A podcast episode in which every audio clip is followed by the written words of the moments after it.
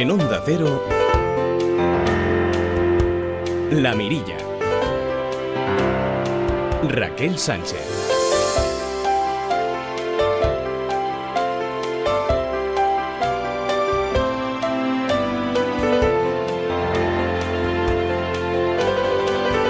Y permítame que nuestro primer saludo en esta noche sea para las familias de las personas fallecidas en los atentados en, en Cataluña y también para los heridos, un total de 43 heridos por estos atentados eh, en Barcelona y en Cambrils que siguen en eh, distintos hospitales, siete de ellos críticos.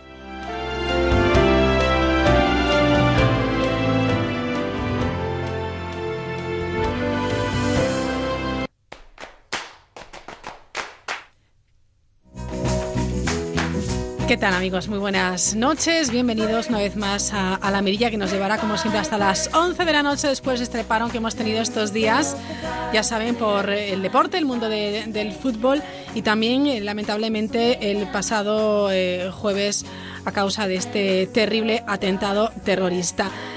Por delante tenemos dos horas de radio en el que, bueno, daremos eh, un saludo y hoy una despedida a varios colaboradores, entre ellos Roberto Pérez Marijuán, que nos eh, eh, hablará hoy de esos atajos que toma el cerebro para tomar decisiones, pero hoy nos va a dar las claves para, bueno, pues poner solución a esas tomaduras de pelo, por decirlo de alguna manera, que nos causa nuestro propio pensamiento. También estará con nosotros en esta noche de verano, en este miércoles 23 de agosto, Teresa Zataraín. Hoy nos habla de las casas. Son encuentros entre líneas de Teresa Zataraín, eh, periodista, editora también y una persona muy curiosa.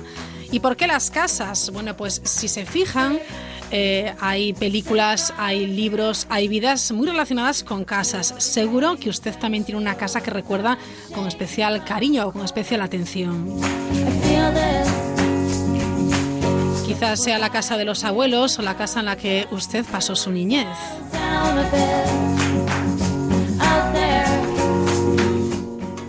Marta Macho Stadler estará con nosotros también al filo de las diez y media para hablarnos de cinco científicas pioneras. Ya saben que nuestra conexión con los oyentes a través de Twitter, arroba la mirilla cero y en el correo electrónico la mirilla arroba onda cero punto es. Todavía muchos de ustedes de vacaciones y pendientes del pronóstico del tiempo. Pues bien, sepan que un total de 19 provincias y las Islas Canarias estarán eh, mañana en riesgo por altas temperaturas.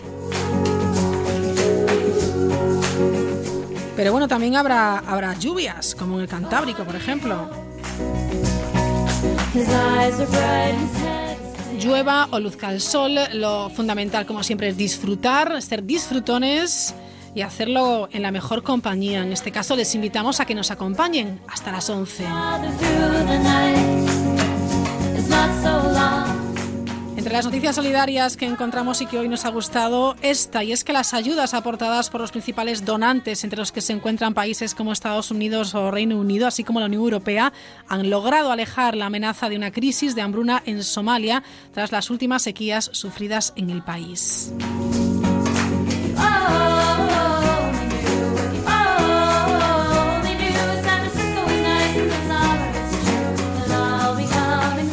Y como siempre en el arranque del programa, las noticias más curiosas. El pasacalles.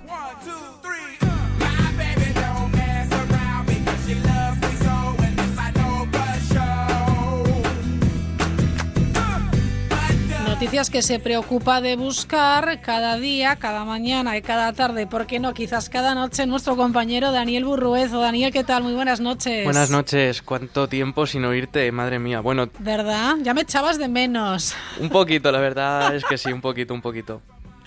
Bueno, pues no te queda nada porque nos quedan dos programas, este y mañana, que el viernes volvemos con, con fútbol.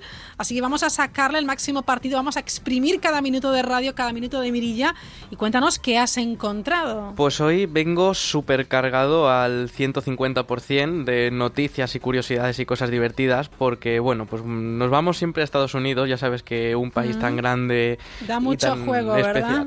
De todo. De hecho, pues bueno, mm, la primera es un peculiar arresto de un joven que era sospechoso de robo de vehículos y durante la persecución, pues para esconderse paró en una tienda y compró una máscara de soldadura. ¿Te acuerdas que fue un eclipse solar, creo que fue el lunes? Sí, sí, sí, sí. Pues compró la máscara para poder ver el, el eclipse ¿Y qué pasa? Te pones a disfrutar el eclipse y en eso que la policía que te está persiguiendo, pues llega. Y adivina lo que pasó. La, poli- la policía pilló al, al fugitivo Sí.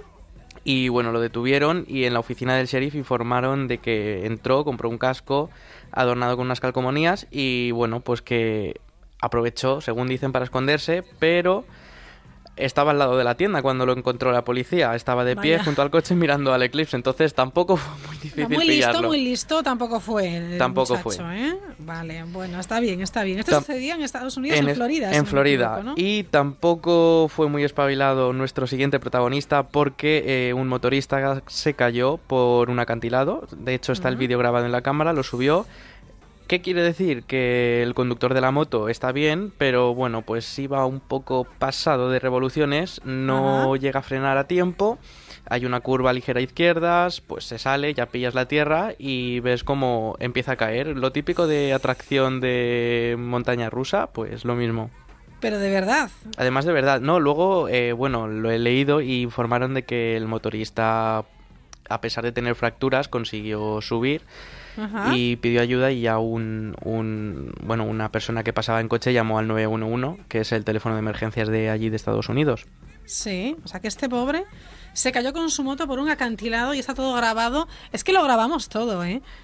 Es la ventaja, de hecho, en Rusia tienen, tienen fama de, de poner una cámara en el coche porque allí no se fían de nada, son un poquito desconfiados, entonces muchos vídeos de estos que circulan por las redes eh, son de, de Rusia o, o Ya. Estados Unidos, que ahora está muy de moda también llevar la cámara en el coche o en la moto. Bueno, pues todo se andará, ya verás tú como un poco los tenemos a todos aquí. Bueno, pues mm, cuidadito también con, con prestar más atención a veces a lo que uno quiere grabar o va grabando que a la propia conducción. Bueno, más cosas, Daniel. Pues ¿sabes que han sacado un cuento antiacoso escolar para la vuelta al cole? Es- Ah, bueno, está bien, Lo he ¿no? leído y la verdad es que me ha parecido muy interesante. Uy, madre mía, cómo estoy. Eh, muy interesante contarlo porque, bueno, pues ahora sí que nada, queda nada para septiembre y la vuelta al cole. Sí. Y hay un libro para prevenir, digamos, lo que es el, el acoso escolar, sobre todo para lo- los pequeños, ¿no? Entonces, pues Sí. bueno, siempre hay niños que quieren ver a sus compañeros y tal, pero luego siempre, pues bueno, compañeros nuevos cuando cambias de ciclo, si te cambias de colegio, profesor nuevo. Sí. Y bueno, pues esto, según dicen, eh, puede incitar a los niños a ejercer lo que se llama el bullying o Ajá. sufrirlo. Entonces, pues eh, el libro, más bien, bueno, para padres y niños, eh, digamos, intenta evitar esta situación. Y, y bueno, el libro se llama La decisión de Marina. Ujú. Y bueno, la verdad es que no me lo he leído, pero la sinopsis, si quieres, te la cuento un poco y si la gente... Sí, pero, pero es un cuento de, o sea, un cuento físico de pasar las páginas. Eh, está en cuento y mm, no está confirmado porque no lo he podido encontrar, pero también tiene pieza audiovisual. Ajá, vale, vale, muy bien. Entonces, pues eso, trata sobre el primer día de colegio de Pablo, que es un niño al que todos miran con curiosidad, sus piernas en forma de muelle le hacen diferente al resto. ¿Qué pasa? Pues lo típico, ya lo de el bullying Marina le observa y le da lástima que otros niños se burlen de él por ser distinto. Ella tendrá que decidir entre tomar la iniciativa y parar las burlas o permanecer indiferente. Y también puede defenderlo o intentar arreglarlo, in- ay, perdón, integrarlo dentro del grupo. Sí, vale, bueno, pues está bien esta, esta iniciativa. Y ahora, pues mira, te- sabes que yo cada vez que veo algo de Juego de Tronos me acuerdo de ti. Ya eres Claro, Raquel Sánchez, Juego de Juego Tronos. vale, ¿qué has encontrado? Porque esto siempre es sorprendente lo que se encuentra. Pues mira, resulta que le han encontrado un parecido, no sé quién es, pero Bran Stark. Sí, claro, Que- los Stark. Tengo que decir que em- voy a empezarme la temporada. Ya, ya la tengo preparadita para ver, entonces luego ya... Y dicen que tiene un parecido, bueno, hay una parodia en Twitter que dice, ¿por qué estás tan serio, Bran? Porque he tenido una visión del futuro en la que me convierto en Ramoncín y lo llevo regular, así en tono de humor. Bueno, bueno, habrá que verlo esto, ¿eh? ¿Tú, tú sí que la has visto, entonces, ¿tú qué crees? ¿Tiene un parecido? Bueno, va, un poco. Lo tendré que ver con detenimiento. Lo tendré que ver con detenimiento para, para, para verlo. Yo para he visto ver, las dos para fotos comprobarlo. ¿Y, y qué? tiene tiene un ligero parecido, Un aire, ¿no? Tiene un aire. más que un aire, un, un poquito más, un vendaval. Muy bien. Y bueno, pues también se está hablando mucho de eh, unas fotos de, de un suri- bueno, hay una foto de un suricato mirando por la ventana y se está parodiando y de hecho se está haciendo viral porque bueno, pues eh, hablan de compararlo con las madres. Y dice, pues tu madre cuando le dices que irás a comer a las 2 y son las 2 y 5 y aparece el suricato asomado a la ventana. Los suricatos son estos animalitos así que se ponen de pie, muy monos. Sí, sí, sí, sí, sí. Y bueno, pues ya tiene más de 2.700 retweets y, y se está haciendo cada vez más popular. Así que, bueno, Bueno. de hecho la he retuiteado. Te, te voy a etiquetar, Vale, como se para dice, verlo. Vale, para, para verlo. Perfecto. Y si quieres, pues te cuento la historia de una niña que estaba dando un paseo en el cochecito con su madre por un centro comercial en Michigan. Ajá. Y bueno, pues vio una estatua de Batman en una, en una de las tiendas y se pensó que era su padre. Así. ¿Qué me dices? Y, y de hecho está el vídeo en internet, he traído el audio y se oye como la niña empieza así como señala señala al Batman y empieza da da da. Vamos da. a escucharlo. Venga. Vamos. Who is that? It's Dada? Where? Say hi to him. Say hi. Who is Que la niña eh, se cree que esa estatua de Batman es su padre. Exacto, de hecho, Dada es como daddy y daddy, como daddy, en inglés claro. es, viene a ser papi. En, la niña es pequeñita, no se va a poner ahí a hacer un monólogo, pero sí se, se ve como señala, se ve que señala al Batman y empieza a decirle Dada. La madre lo graba y le dice, no, no es Batman. Pero bueno, nosotros no somos quien para decirle si su padre es Batman o no. Luego, claro, eh, se han hecho eco y el padre, eh, así digamos bromeando, ha dicho que la cosa por la que cree que le confunde es por su musculoso cuerpo. Puede ser. Vale, imagino que no, no irá por casa, bueno, pues eh, con el antifaz, no lo sé. Bueno, eso habría que verlo. Bueno, más cosas. Pues, Si quieres, ¿Tienes cosas nos vamos a Twitter. Venga, vamos Ahí allá. estamos, porque Ahí estamos. hoy tenemos, bueno, pues he leído un tuit que ha publicado la Guardia Civil de un parte de accidente que se está haciendo famoso que dice, hola, mi nombre es Paco, accidentalmente he golpeado tu coche y alguien me ha visto. Así que finjo apuntar mis datos y dejártelos en el parabrisas, lo siento. A lo que ha dicho la Guardia Civil, Paco arañó un vehículo cuando estaba aparcando y dejó este, par- este parte y dicen, no me seas Paco. Es una buena iniciativa. Sí, está bien. Está bien, tomamos nota. Siempre se encuentran cosas curiosas, ¿eh? Y tú no sé por qué las encuentras todas. Es que yo, yo estoy indagando de todo el día. De hecho, mañana y tarde tengo, tengo Twitter y siempre me cojo los trending topics, que es una buena forma de, informarse. De hecho, pues bueno, adivina, también hay trending topic de ver, Juego de. Tronos. Sí, Ya, señor. claro. Sí, Hombre, sí, sí. cómo no. Pues ahora, en vez de Juego de Tronos, es Claustro de Tronos. ¿Qué pasa? Que, pues bueno, vuelta al cole y siempre Juego de Tronos, yo no sé qué pasa, que tiene una imagen para todo. Por ejemplo, mm, cuando a alguien se le ocurre preguntar una duda cuando ya ha acabado la clase, pues bofetón de los Stark. Primer día de clase, o cuando te pilla el profesor copiando en el examen, o cuando en un examen escuchas "Psst", y es el mismo de siempre. Hay GIFs de todo. La verdad es que, bueno, yo como no lo conozco no puedo, pero te, te invito a que busques, entres en Twitter, Ajá. Claustro de Tronos, y Vale. bueno, te lo, te lo pasarás bien. Yo cuando empiece a verla, pues ya te diré. Vale, pues nada, perfecto. ¿Más cosas de Twitter? Pues también tenemos, bueno, el fútbol no para, nosotros estamos, pero sigue habiendo fútbol, entonces el Liverpool está jugando con el Hoffenheim, madre mía con los nombres, y Mané ha marcado. También ahora se está hablando de que Parejo puede fichar por el Barcelona. Yo como valencianista no lo creo, pero bueno, ya se está haciendo famoso. De hecho, en Onda Cero también lo, lo tenemos, lo hemos comentado y está tuiteado en el eh, Twitter de, de Onda Cero. También Aida. Nizar se ha caído, pues trending topic, caída Nizar. Vaya. Hay de todo. También, bueno, nuestros compañeros de Más Vale Tarde también son trending topic porque, bueno, pues Muy han bien. hecho un programa sobre los atentados de lo de Barcelona y también son trending topic, Claro. lo cual quiere decir que, que los están viendo. Y también he visto que había toros, entonces mm, yo es que no conozco nada de toros, no, no es que sea fan, básicamente es que no, no sé nada de lo que... Vale. Entonces, pues bueno, también hay, hay trending topics sobre, sobre esto. Y poco más, estos son los trending topics que tenemos hoy en Twitter. Bueno, pues nada, lo repasaremos que también nos ayudan a, bueno, pues a tener una fotografía un poco de lo que se está hablando eh, ahora mismo en Twitter y en consecuencia, pues bueno, pues en, la, en las calles también. Daniel, mañana más, ¿vale? Mañana más y mejor. Venga, un beso, hasta mañana. Hasta mañana. Adiós.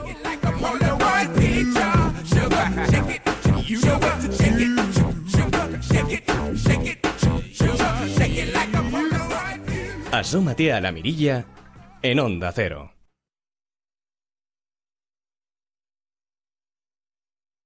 El que su moto duerme en garaje, el que no tiene multas, todos ellos se han venido a la mutua y les hemos bajado el precio de su seguro. Si te han subido el precio del seguro de tu coche o moto, vente a la mutua. Y sea cual sea, te lo bajamos. Llama al 902-555-485. 902-555-485. Condiciones en mutua.es. Vamos, vente a la mutua. Que trabaje Robert, el robot mayordomo que aspira, friega y pasa la mopa y túmbate a la Bartola.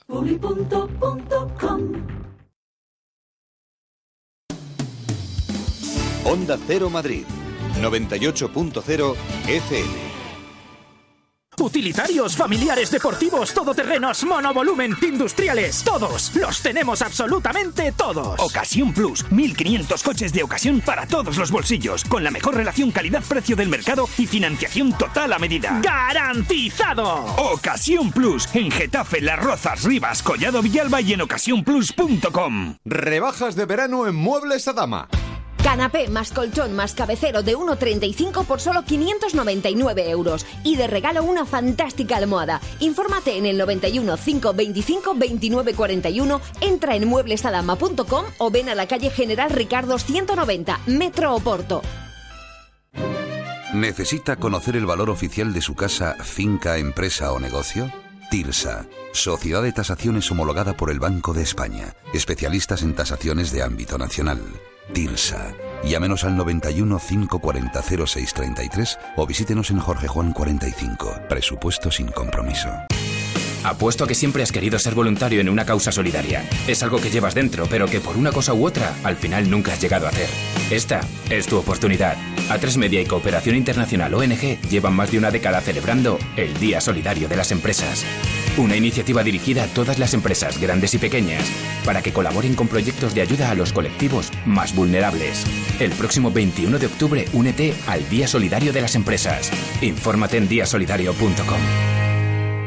Estas son opiniones reales de clientes de Devuelta Conductor. Por no tener que pagar las cuatro multas, eh, me he ahorrado unos 2.000 euros. Para mí es eficaz al 100%. Bueno, sí, porque yo no he vuelto a pagar multas, aunque vengan. Yo las escaneo a vosotros y la verdad es que yo estoy muy contenta. Incluso os he recomendado. Encima pagáis.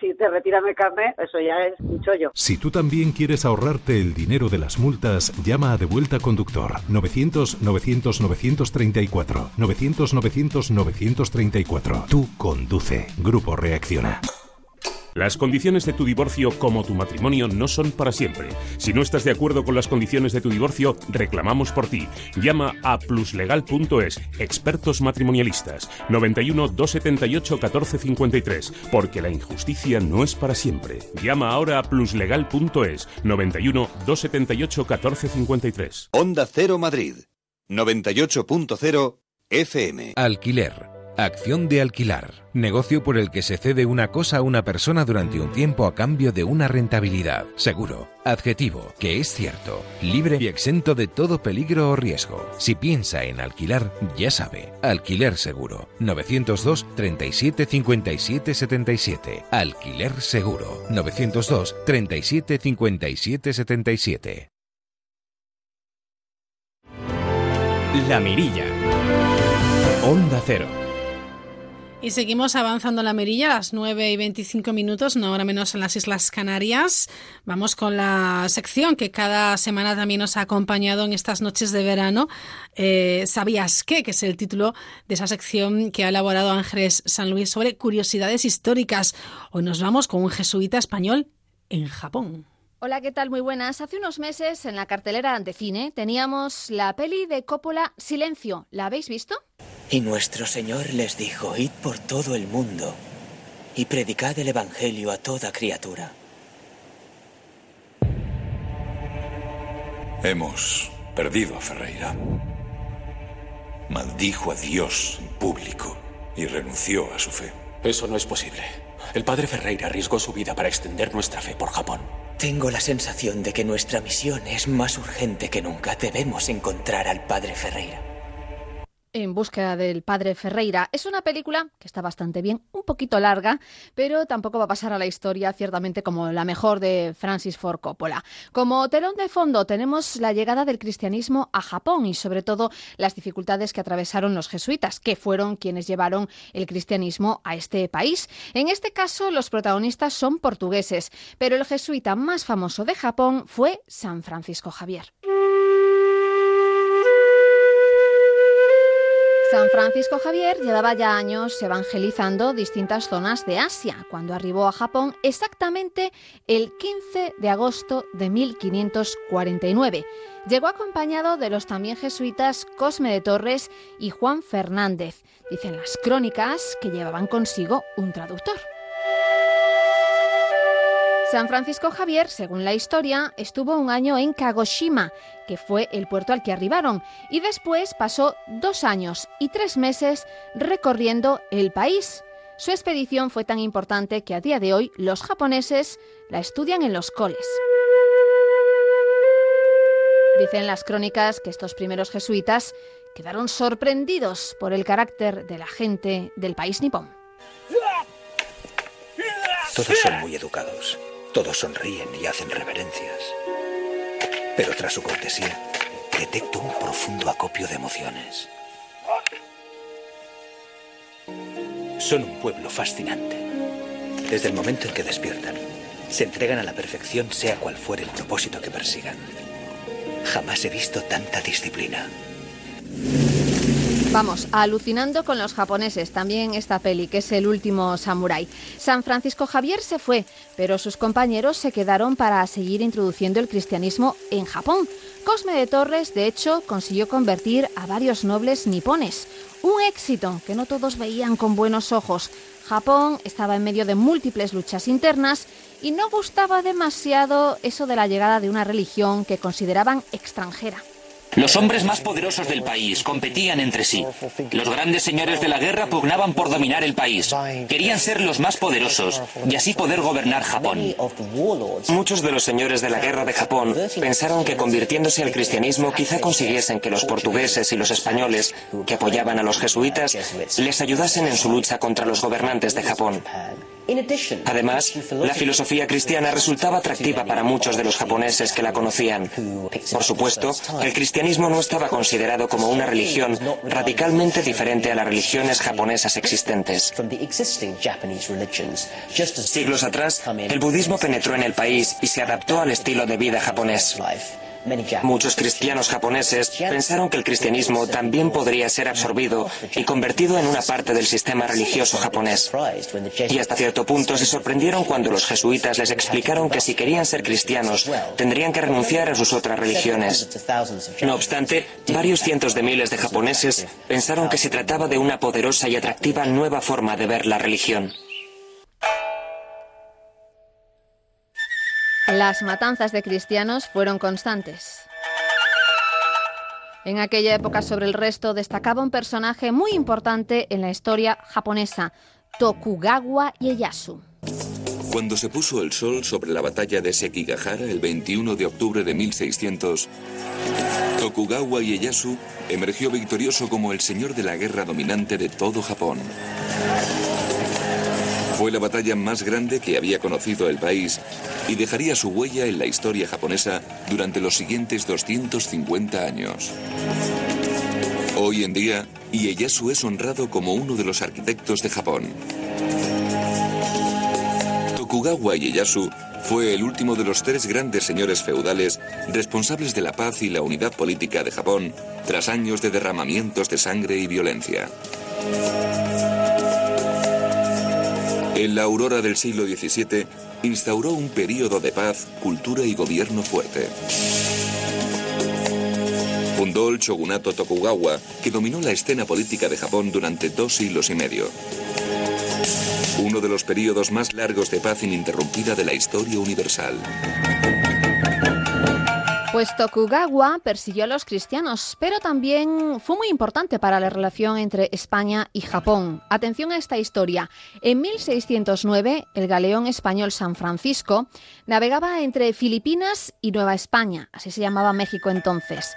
De repente, un tifón lo sorprendió y acabó hundiéndose frente a las costas de la ciudad nipona de Onjuku. De los 373 tripulantes del San Francisco, 317, la mayoría, fueron rescatados por los habitantes de Onjuku. Así que como agradecimiento, el rey Felipe III envió un valioso reloj a Tokugawa Ieyasu, en aquel momento el gran señor de Japón un reloj que pasó a llamarse el reloj Y que se custodia en el santuario de Kunosan. Es tan importante para la relación entre España y Japón que en la última visita oficial de los reyes de España a este país fueron a verlo en compañía de los emperadores del sol naciente. Un reloj como símbolo de la relación entre nuestro país y Japón, iniciada por los jesuitas, aunque el primer embajador español ante el trono de Crisantemo fue Sebastián Vizcaíno en 1612 y no le fue demasiado bien, aunque esa ya es otra historia. Hasta luego. Gracias Ángeles, hasta mañana. Mañana vuelve Angie Ángeles San Luis con más curiosidades históricas, en esta ocasión la huella de españoles también por el mundo adelante. Seguimos, enseguida saludamos a Roberto Pérez Marijuán. Alquiler Seguro Locales. Llama ahora al 902. ¿Perdón? ¿Cómo que locales? Sí, ahora alquiler seguro también para locales. Todas las garantías de alquiler seguro en tus locales y oficinas. Alquiler Seguro. Llama ahora al 902 37 57 77. Alquiler Seguro. 902 37 57 77. Cariño, ¿pasa algo? Pues que me acaba de llamar la vecina de enfrente, que anoche entraron a robar en varias casas de la urbanización. A nosotros parece que no, la puerta está sin tocar, pero hay que llamar a alguien para que lo compruebe. ¿Y a quién? Solo tienen llaves mis padres y también están de vacaciones. Este verano protege tu hogar con la alarma de Securitas Direct con detección anticipada. Llama ahora al 945 45 45 o calcula online en securitasdirect.es. La parafarmacia boticae.com les ofrece el espacio de salud. Doctor, hay muchas personas que sufren de ojo seco y es molestísimo. ¿Qué podemos hacer?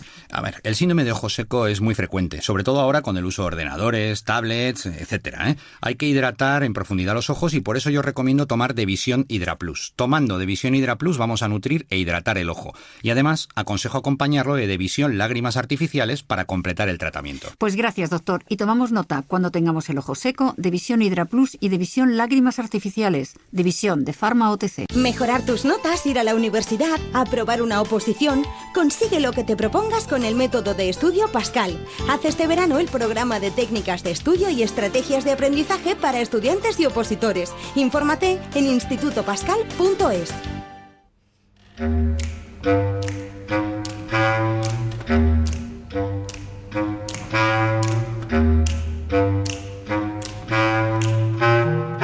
Thank you.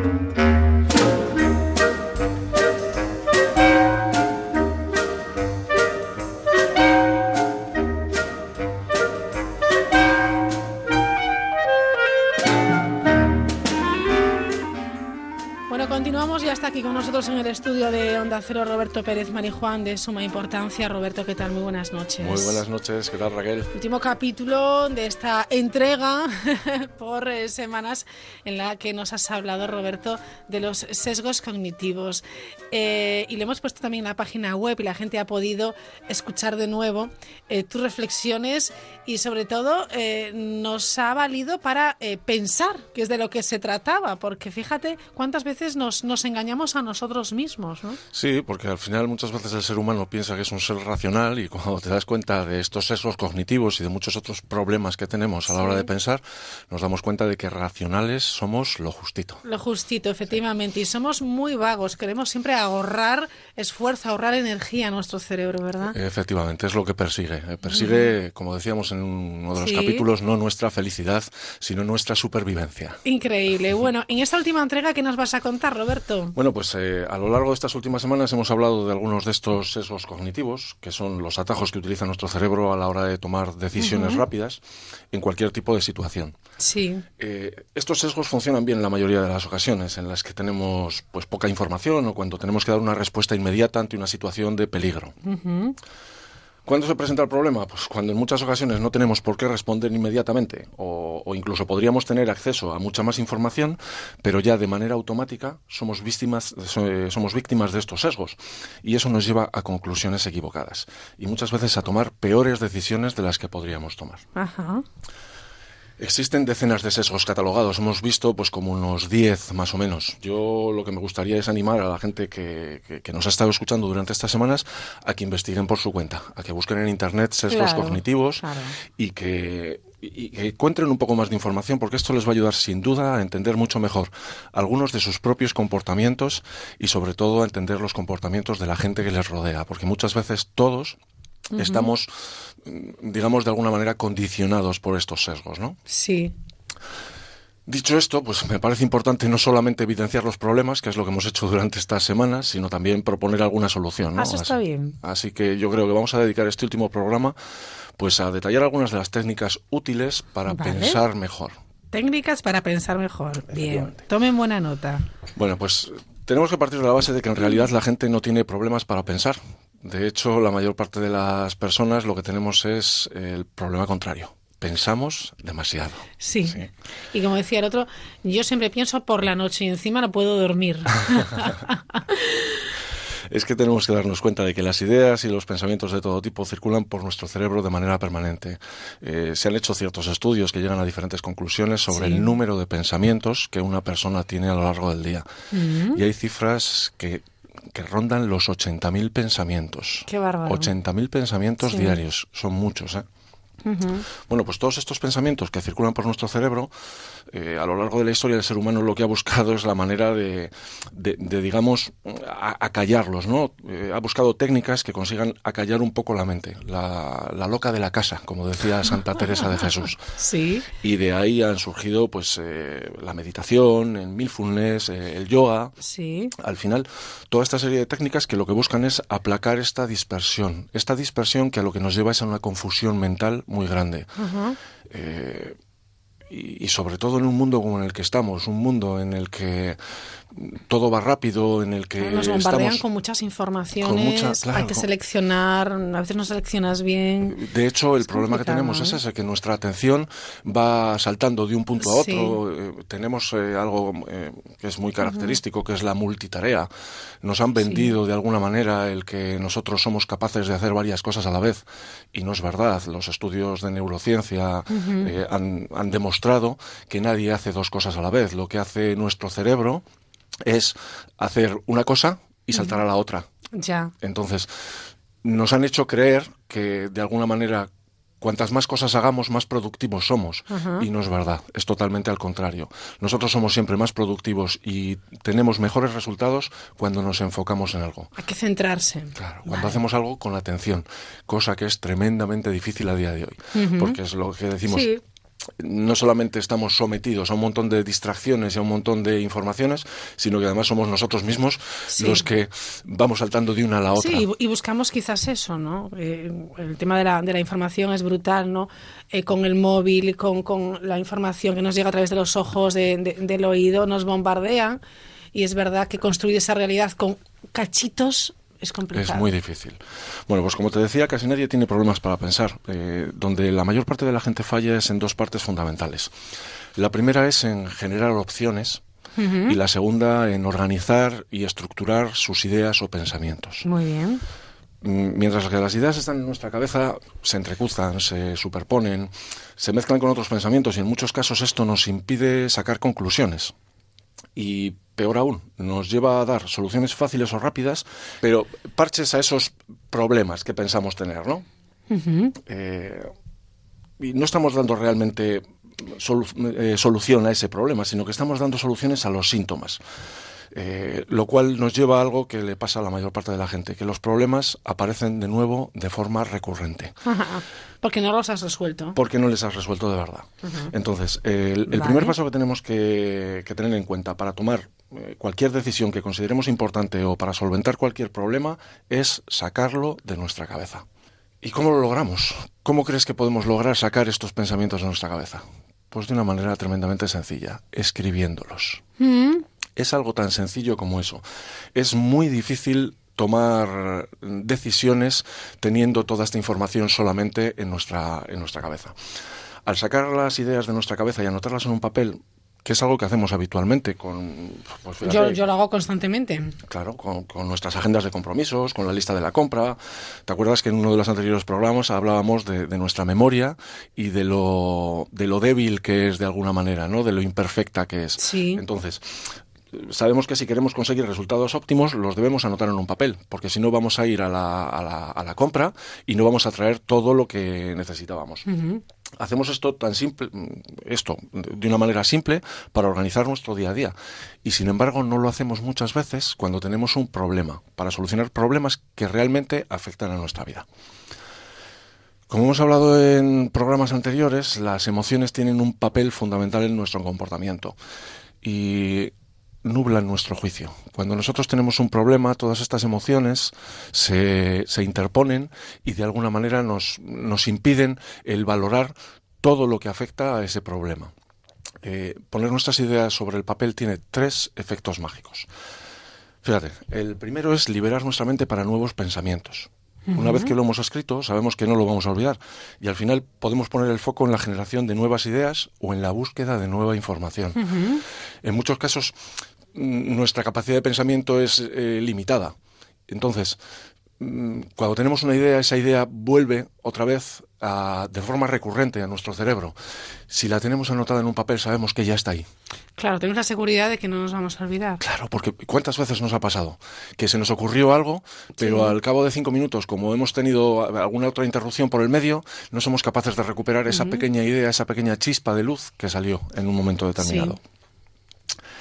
El segundo es poner en perspectiva nuestras ideas y enfrentarnos a ellas como si fuesen las de una tercera persona. Cuando las ideas están dentro de nosotros, pues todas tienen sentido y a, y a todas las encontramos de alguna manera una justificación, ¿no? Pero cuando las vemos escritas, ay, cuando las vemos escritas, es entonces cuando podemos comenzar a hacernos preguntas poderosas. Ajá. Y estas preguntas poderosas pues pueden pasar por ser, pues, ¿es esto realmente así? ¿Cuáles son las evidencias que apoyan esta idea? Porque muchas veces están basadas nada más en nuestras creencias y no tenemos nada que las apoye, Pero que las, nada que las sólido evidencie. que la... Efectivamente, sí. ¿Qué probabilidades hay de que esto que estoy pensando suceda? En muchos casos había un- una frase famosa que decía que a lo largo de mi vida he pasado por innumerables penalidades y algunas de ellas incluso sucedieron.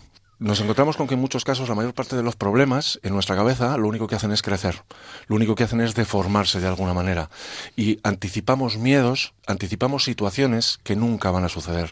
Si nosotros nos preguntamos qué probabilidades hay cuando vemos esto que nosotros estamos pensando por escrito, nos damos cuenta de que muchas veces son miedos infundados, que están afectando a nuestra toma de decisiones, no hay que olvidarlo. Y luego algo que muchas veces sí que hace la gente, ¿no? Que es el decir, ¿cuáles son las ventajas de tomar esta decisión y cuáles son los inconvenientes? Las típicas listas de pros Sí, y contras. Exacto. Eso hay que hacerlo cada vez que tengamos un problema que nos paralice. Sobre todo hay una pregunta que tiene un tercer efecto mágico y es la de ¿es esta la única alternativa? Exacto. ¿Es esta la única posibilidad? Al final todos tendemos a enfrentar los problemas desde un punto de vista de blanco y, y negro. Y no tiene por qué ser así en la mayor parte de las ocasiones. El plasmar nuestras ideas en un papel nos permite algo fundamental para ampliar nuestras opciones, que es relacionar e inspirar nuevas alternativas. Cuando nosotros vemos una idea es muy posible que a nosotros nos sugiera otra. Y sobre todo, nos permite relacionarlo con otras ocasiones en las que nosotros hemos resuelto problemas que nos pueden ayudar de alguna manera. Al leer una idea es muy fácil que esta nos sugiera una nueva puerta, ¿no? Al- Algo que no se nos había ocurrido an- anteriormente. Eh, al final muchas veces tenemos que darnos cuenta de que cuando vemos una situación de un solo lado, estamos siendo muy parciales y todos los problemas normalmente tienen varias caras, tienen muchas facetas distintas y cuanta, cuan- cuanto más grande sea esa amplitud, ese rango de visión con el que nosotros nos enfrentamos a ellas, más fácil es que aparezcan soluciones. Perfecto. Mira, al final me gustaría acabar este programa con una receta casi milagrosa para solventar cualquier A ver, a ver, problema, ¿no? a ver, venga. Es- la hay entonces. La hay, la hay. Fíjate, es una receta escrita por Dale Carnegie Sí. que ha permitido a millones de, de personas resolver situaciones que les tenían atascadas. Y es una receta basada en cuatro pasos sumamente sencillos. Fíjate, eh, la, la primera empieza con una pregunta que es ¿cuál es el problema? Esta sin duda es la parte más complicada. La mayor parte de las personas no son capaces de solucionar sus problemas por algo tan sencillo, porque no son capaces de definirlos bien. Me gusta decir que en la vida lo difícil no es cumplir objetivos, eh, lo difícil es tenerlos. Y esto funciona igual Sí, en, sí, el, puede en, el, ser. en el mundo de los problemas. Eh, el problema no es solventarlo, el problema es saber cuál es el problema realmente. Una vez que tenemos definido cuál es el problema, pasamos al segundo paso y es cuáles son las posibles causas del problema. Por aquí es por donde empieza la mayoría de las personas. Eh, no definen el problema. Encuentran una posible causa y la confunden con el problema. Hacen un análisis somero y, y concluyen que esta posible causa es el problema. Y una vez que llegan a esta conclusión, intentan actuar sobre ella. Y lo que hacen en realidad es, pues básicamente, poner un parche, porque no están atajando el problema, sino que están atajando nada más un síntoma. Es como cuando tú tienes dolores de espalda recurrentes y lo que haces es tomar antiinflamatorios. El antiinflamatorio lo que te hace es eliminar el, el problema durante un Bueno, periodo de tiempo, claro. simplemente. Claro, pero no- al origen, ¿no? pero- ¿Por qué? Y, y- Claro, pero es que lo único que estás haciendo es atajar una causa, estás atajando un dolor, pero el problema no es el dolor, el problema está en la espalda y eso lo tendrás que tratar de otra manera porque Claro. si no estás condenado a, a repetir ese problema de manera constante. ¿Mm? Muy bien. Entonces, eh, cuando nos centramos en escribir las posibles causas del problema, eh, aparecen algunas que nos hacen tomar una visión mucho más global y enriquecedora. No hay ningún problema que tenga una sola causa. En la mayor parte de las ocasiones siempre hay varias.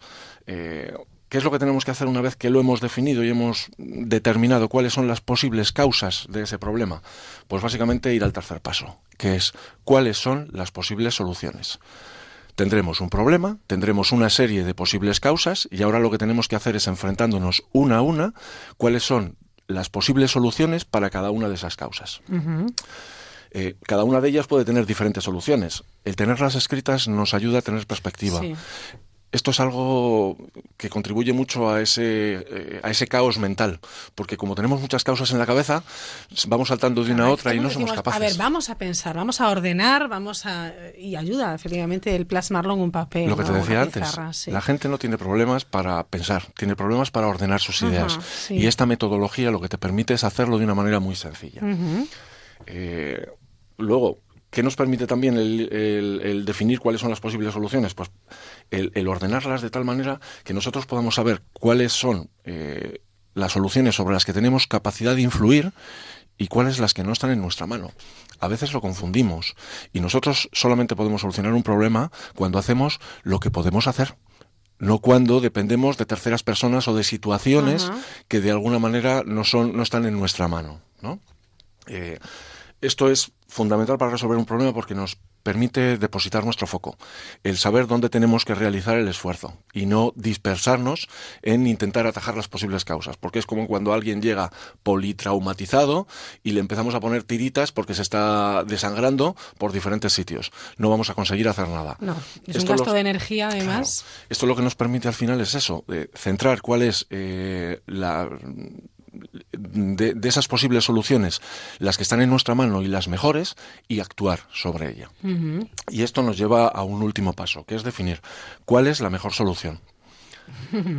Sabiendo que a veces no, no va a existir una solución perfecta. Eh, vivimos en un mundo tremendamente complejo, entonces es muy difícil el decir simplemente con una solución voy a solucionar el problema global.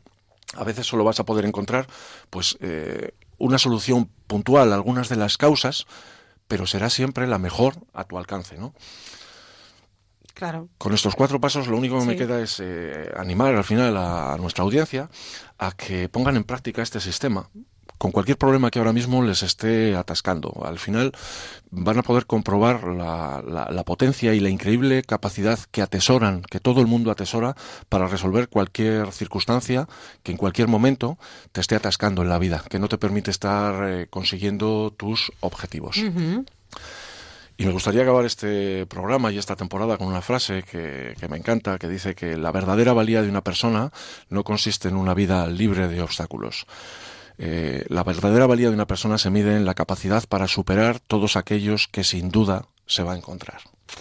Roberto Pérez Marijuán, hemos tomado buena nota. Eh, solo falta ponerlo en práctica. Animamos a todo el mundo a que, a que lo haga y no se deje llevar a veces eh, por la primera solución que cree haber encontrado o no se deje llevar solamente por un impulso, porque a veces reflexionando y ordenando nuestras ideas tomamos mejores decisiones y eso nos beneficia a nosotros y probablemente a quienes nos rodean. Así que yo creo que ha sido una, una manera, bueno, pues eh, correcta de, terminar el programa con estos consejos. Muchísimas gracias por estar otra vez con nosotros en la mirilla, Roberto, y que disfrutes de lo que viene ahora, que estás lleno de proyectos, así que ya nos irás contando, ¿de acuerdo? Para mí ha sido un placer compartir contigo y con tus oyentes estas, estas semanas y estas horas que hemos pasado hablando de estos atajos del cerebro, ¿no? y, y de estas últimas soluciones fáciles y sencillas que cualquiera puede llevar a cabo para solucionar los problemas que sin duda todos nos encontramos y nos vamos a encontrar a lo largo de nuestra vida. Roberto Pérez Marijuán, de suma importancia. Muchas gracias. Hasta la próxima. Hasta la próxima.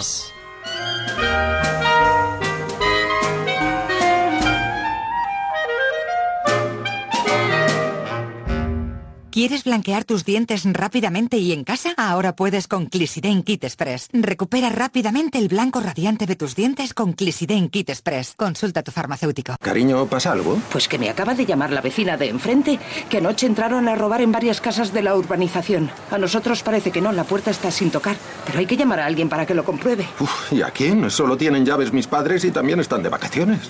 Este verano protege tu hogar con la alarma de Securitas Direct con detección anticipada. Llama ahora al 945 45 45 o calcula online en securitasdirect.es. El que no tiene multas, el que tiene todos sus seguros con ellos, todos se han venido a la mutua y les hemos bajado el precio de su seguro. Si te han subido el precio del seguro de tu coche o moto, vente a la mutua. Y sea cual sea, te lo bajamos. Llama al 902-555-485. 902-555-485. Vamos, vente a la mutua. Condiciones en mutua.es.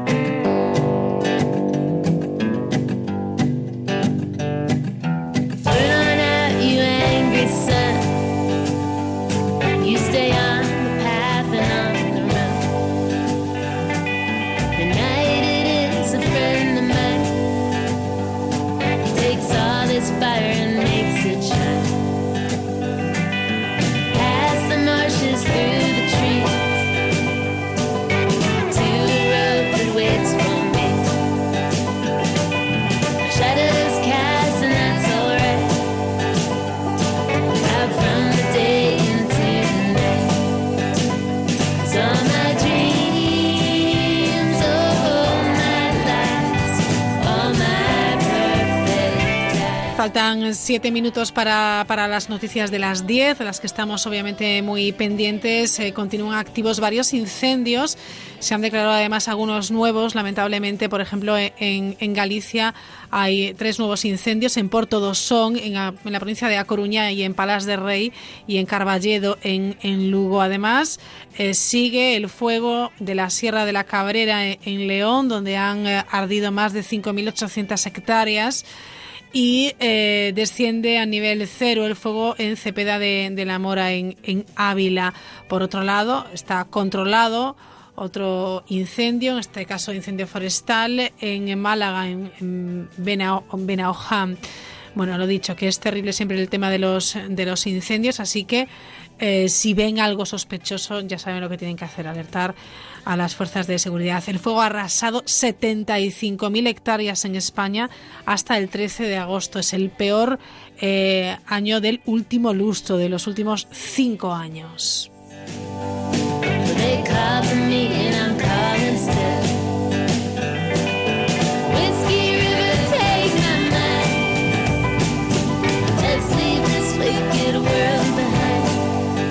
Concretamente, de todo el terreno quemado lo que va de año, más de 24.300 hectáreas fueron superficie arbolada, algo más de 43.000, casi 44.000 matorral y monte abierto. Luego también algo más de 6.800 fueron pasto y dehesas. Con todo lo dicho, durante este 2017 se ha quemado el 0,270% en, en, en España. Seguimos.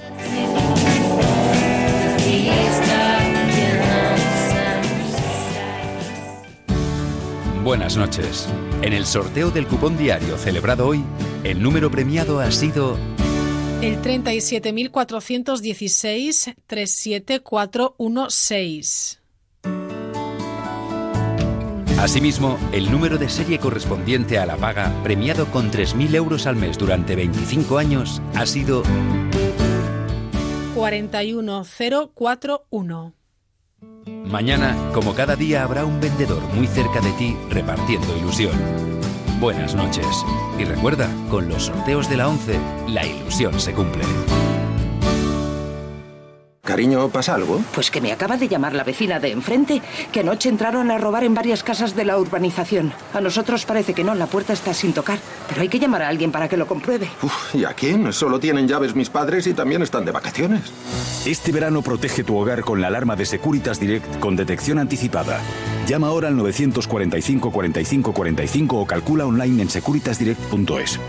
En verano los ojos se irritan más. Devisión Lágrimas hidrata en profundidad aliviando la irritación ocular. Unas gotas de Devisión Lágrimas es suficiente. Recuerda, Devisión de Pharma OTC.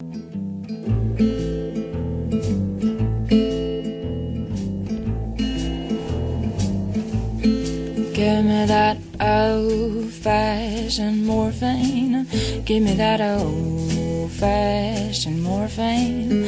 Give me that old fashioned morphine.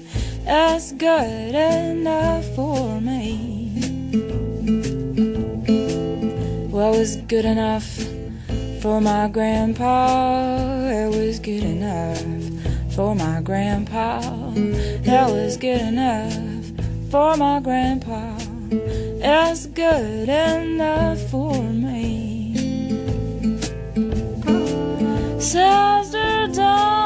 Enseguida llegan las noticias de las 10, las 9 en Canarias. A la vuelta hablamos de las casas, esas casas que han significado mucho para escritores, para poetas, casas que han sido protagonistas de películas. Seguro que recuerdan, por ejemplo, eh, El orfanato, Los otros.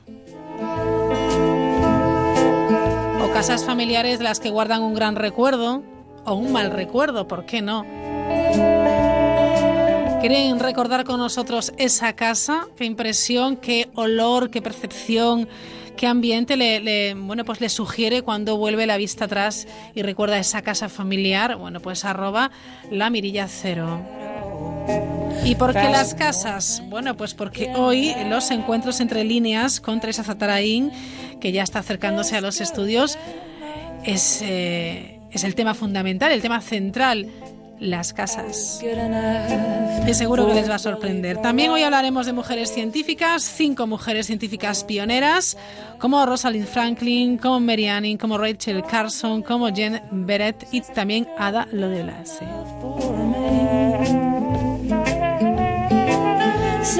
Hay muchas iniciativas que tienen que ver con museos, con festivales, con música, con turismo, de todas ellas. Les vamos a hablar, pero será mañana jueves, como siempre con Edu Yáñez, que estará con nosotros para proponernos un último fin de semana de, de agosto, bueno, pues repleto de actividad cultural como no puede ser de otra manera.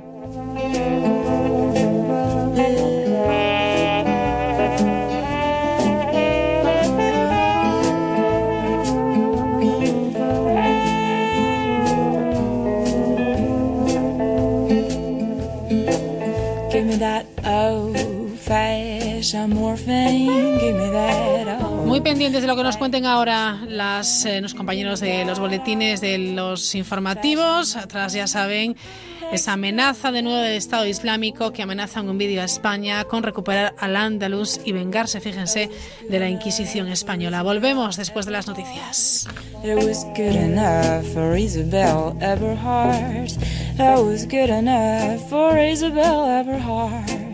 That's good enough for me. The sisters all got worried. Sister Dawn.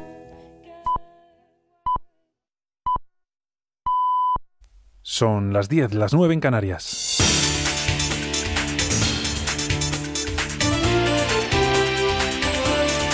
Noticias en Onda Cero. Buenas noches. Nueva amenaza del Estado Islámico a España. En un vídeo publicado esta noche, en el que por primera vez se utiliza el español, la organización yihadista alaba a los terroristas que atentaron en Cataluña la semana pasada y advierte de que si nuestro país no se retira de la coalición internacional que combate al Daesh en Siria e Irak, seguirá atacando a España. En la grabación de casi tres minutos aparecen dos terroristas lanzando proclamas y advertencias en castellano. Deja esta guerra por nosotros. Salir fuera de unión de cristianos.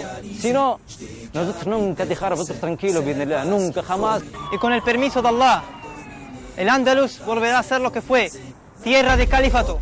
Otro vídeo difundido hoy por el diario Ara de una cámara de seguridad de una estación de servicio de la AP7 muestra cómo los terroristas abatidos en Cambrils acudieron a esa gasolinera para comprar mecheros, una recarga de teléfono móvil y comida hasta en cuatro ocasiones distintas el mismo día de los ataques. La investigación ha revelado que la célula utilizaba una masía abandonada en Río de Cañas, en Tarragona, como centro de seguridad en que refugiarse o reunirse para planificar sus acciones, mientras que el chalet ocupado de Alcaná era destinado a la fabricación de explosivos. Pablo Soler. Los terroristas estaban esperando a que se secaran esos explosivos fabricados con 500 litros de acetona para cometer un ataque de gran envergadura a monumentos e iglesias de Barcelona, entre ellas la Sagrada Familia. Así lo explicó el terrorista herido en la explosión de ese chalet en la segunda de las declaraciones que prestó tras ser detenido por los Mossos de Escuadra. En cuanto a la masía abandonada de Tarragona, los investigadores creen que fue importante centro de operaciones de la célula. Los Mossos de Escuadra apuntan a que los terroristas estuvieron en la masía en las horas previas al ataque de Cambrils y que tras comprar un hacha y cuatro cuchillos en un comercio del municipio, regresaron a la casa de Ruiz de Cañes para quemar los comprobantes y sus pasaportes antes de ponerse de nuevo al volante del Audi que emplearon en el atentado en la población tarraconense. Ese Audi pertenecía a Mohamed Allah, puesto en libertad anoche por el juez Andreu por falta de pruebas y hermano de dos de los terroristas de esta célula, uno abatido en Cambrils y otro fallecido en la explosión de Alcaná. Hoy su padre ha querido defender su inocencia. Dice que su hijo solo prestó el coche a su hermano menor. No, no hacía nada él. No hacía nada. Sí, Solo deja un coche para su hermano. Su hermano, mi hijos, todos, pero cuando sale, sale y no vuelve. Nosotros no sabemos nada. Está muy mal. Muy mal, sí. Nosotros, todos, solo yo no, todos los padres de estos chavales no, no, no está bien, no quieren. No quieren. Todo en un día en el que la Generalitat y el Ayuntamiento de Barcelona han acordado aumentar la presencia policial en la ciudad. También se ha acordado estudiar la instalación de obstáculos móviles en zonas de gran concentración de personas y la peatonalización de las calles más transitadas. Decisiones que se han tomado tras la Junta Local de Seguridad presidida por Ada Colau, a la que ha asistido también el delegado del Gobierno en Cataluña y el conseller de Interior, Joaquín Forn. Creemos que esto corresponde a criterios técnicos, siempre se ha decidido de esta manera, no son criterios políticos. Tal como estaba proyectado el atentado, a pesar de haber tenido, si hubieran tenido este tipo de obstáculo, no hubiera garantizado absolutamente nada. Información deportiva con Miguel Delgado. Estamos pendientes del partido amistoso que la selección española de baloncesto juega en Bruselas ante Bélgica. David Camps, muy buenas. Muy buenas, y la selección española que está ganando al final del tercer cuarto por siete puntos, 58-65. Eso sí, la selección que ha llegado a dominar hasta por 21 puntos, llegados al descanso con 31-51 para España, con Billy Hernán Gómez como máximo anotador con 11 puntos, pero una muy mala sanidad tras el descanso, una parte de relajación, cierta mejora de los belgas y muchos problemas en ataque con apenas 14 puntos anotados en 10 minutos para España. Por lo tanto, es este un buen test para la selección que se encontrará situaciones similares en el Eurobásquet que comienza el 1 de septiembre. Empieza el último y definitivo cuarto, primera posesión para España, Bélgica 58, España 67 tras la canasta de Billy Hernán Gómez. En aproximadamente 40 minutos el Real Madrid se enfrenta a la Fiorentina en el Trofeo Santiago Bernabéu. Ante las sanciones para los compromisos de liga, Zidane dará minutos a Ronaldo y Sergio Ramos, el central, pendiente de la decisión del Comité de Apelación en vistas al próximo partido ante el Valencia. Además, se retrasaba el inicio del debut de Carolina Marín en el Mundial de Badminton. A las 9 y 20 empezaba el encuentro en Glasgow y la andaluza ya está en octavos tras derrotar sin problemas a la hongkonesa Jim Piujin en dos sets, 21-5, 21-7. Así terminamos. Más noticias en Onda Cero a partir partir de las 11, las 10 en Canarias, en La Brújula con María Hernández y en todo momento en Onda Cero.es. Así suena el verano de día. Y así suena Noches de Radio. ¿Qué tal? Muy buenas noches. Hoy venía caminando por la Rambla y pensaba... ¿O cómo estás, cariño? Pues muchas veces nos hemos olvidado de eso. A mí me da la sensación de que en este programa casi puede pasar cualquier cosa. Y es que todo forma parte de una gran conspiración alienígena. Hoy en Noches de Radio nos preguntamos por qué existe la corrupción. ¿La gente no es nada corrupta como en Dinamarca? No. Iniciamos tertulia desde la pluralidad para tratar de comprender cómo es posible que... Si nos fijamos en la primera economía mundial, la economía americana... Noches de radio. De lunes a viernes desde la una y media de la madrugada con Carlas Lamelo. Te mereces esta radio. Onda Cero. Tu radio.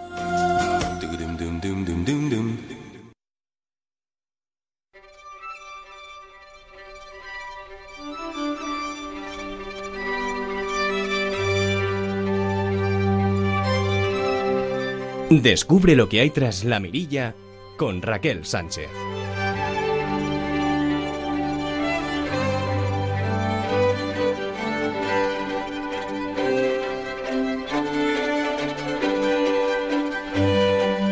Y seguimos, claro que sí, en directo, cuando pasan seis minutos y medio de las diez, una hora menos en las Islas Canarias, avanzando en esta mirilla que nos lleva hasta las once y con más protagonistas. Enseguida saludamos y vaya que lástima despediremos hoy también a otra de nuestras colaboradoras del verano, a Teresa Zataraín.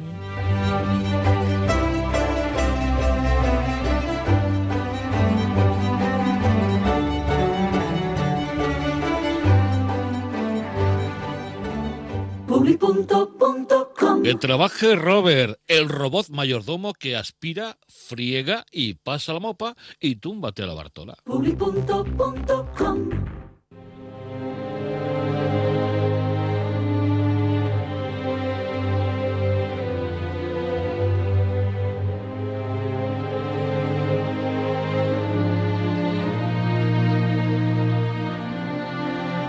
Esta banda sonora que esta noche nos acompaña, tienen que imaginarse el Valle de Iguña, en Cantabria, Palacio de los Hornillos.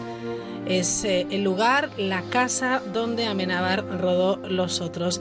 En este último encuentro con libros y autores, eh, con Teresa Zataraín, vamos a hablar de casas. Casas que albergan historias sobre familias, vivencias, sagas y generaciones. Casas que aglutinan y casas que dividen, casas de amor y casas de sombra, algunas llenas y otras vacías. Además de escenario imprescindible en muchas obras literarias, la casa puede llegar a ser incluso la protagonista. Teresa Zatarain, ¿qué tal? Buenas noches. Buenas noches, Raquel. Hoy hablamos, pues, de casas. Exacto. Hablar de casas en este ya declinar del verano tiene para mí todo el sentido. Y es que espero, Raquel, poderme coger unos días y acercarme a mi tierra, Cantabria, de camino, siempre por carretera. Me suelo fijar en algunas casas, generalmente las mismas. Son casas con sobria presencia, generalmente en el entorno rural. Casas con porte especial, grandes, rodeadas de jardines frondosos, con magnolios inmensos. Son casas todas ellas cerradas, Raquel, unas en mejor estado que otras, pero todas tocadas por esa huella que deja el tiempo, el abandono, por ese impas agazapado en sus muros que a mí tanto me fascina, no sé por qué. Quizás porque me resulta fácil abrirlas de nuevo, imaginarlas en su esplendor, con la luz cálida saliendo de sus ventanas en las noches frías de invierno. En todas, Raquel, estoy segura, hay historias encerradas, vidas que en algún momento cambiaron, familias ya disgregadas, que se resisten a vender recuerdos o que no se ponen de acuerdo o que no pueden salvarlas, abrirlas de nuevo casas que esperan en silencio, sin saber a qué o hasta cuándo. Yo las voy mirando una a una hasta que, al pie de una montaña, paso yo también junto al muro de la nuestra. Otra casona cerrada, hermosa, blanca y de piedra, con su enorme balconada de roble, como esperándonos de nuevo a esa familia animada que durante años, hace ya mucho tiempo, la llenó de ruido. ¿Tú crees, Raquel, que las casas en sí tienen vida? Yo a veces veo casas antiguas, casas abandonadas, y me parece escuchar el murmullo, risas, incluso música de familias a lo mejor celebrando algo. Exacto. A mí es que no me cabe la menor duda. La magia de los rincones, el mimetismo con quienes las habitaron un día, las paredes que guardan voces de otros tiempos, las sombras, e incluso alguna casa, en sus últimos momentos, antes de ser demolida, contó su historia en palabras. Es la casa de la poeta cubana Dulce María Luinaz, una vivienda encantada con mucha leyenda, dolida con la condición humana porque sus dueños dejaron de protegerla, la vendieron un buen día y terminó derribada. Una casa que nos dice, no sé por qué se ha hecho desde hace tantos días este extraño silencio, silencio sin perfiles, sin aristas, que me penetra como un agua sorda, como marea en vilo por la luna, el silencio me cubre lentamente. Nadie puede decir que he sido yo una casa silenciosa. Por el contrario, a muchos muchas veces rasgué la seda pálida del sueño, el nocturno capullo en que se envuelven con mi piano crecido en la alta noche, las risas y los cantos de los jóvenes y aquella efervescencia de la vida que ha borbotado siempre en mis ventanas como en los ojos de las mujeres enamoradas.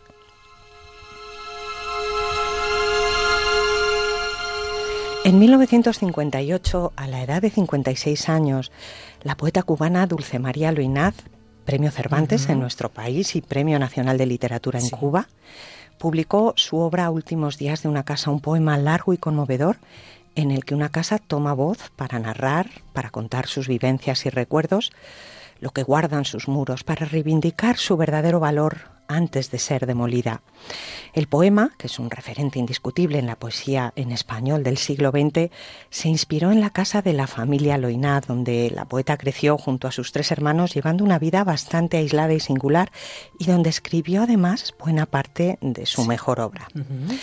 Después, eh, pasadas las décadas, al encarar ya la vejez todos los hermanos, incluso creo que tras morir alguno, la casa se quedó vacía y el tiempo y la falta de cuidado, incluso los cambios en la propia historia de Cuba, afectaron a sus muros hoy muy deteriorados. Hablamos de una casa Raquel que en los años 30 fue centro neurálgico de la vida cultural cubana, acogiendo a intelectuales y artistas como Federico García Lorca, Juan Ramón Jiménez, Gabriela Mistral o Alejo Carpentier.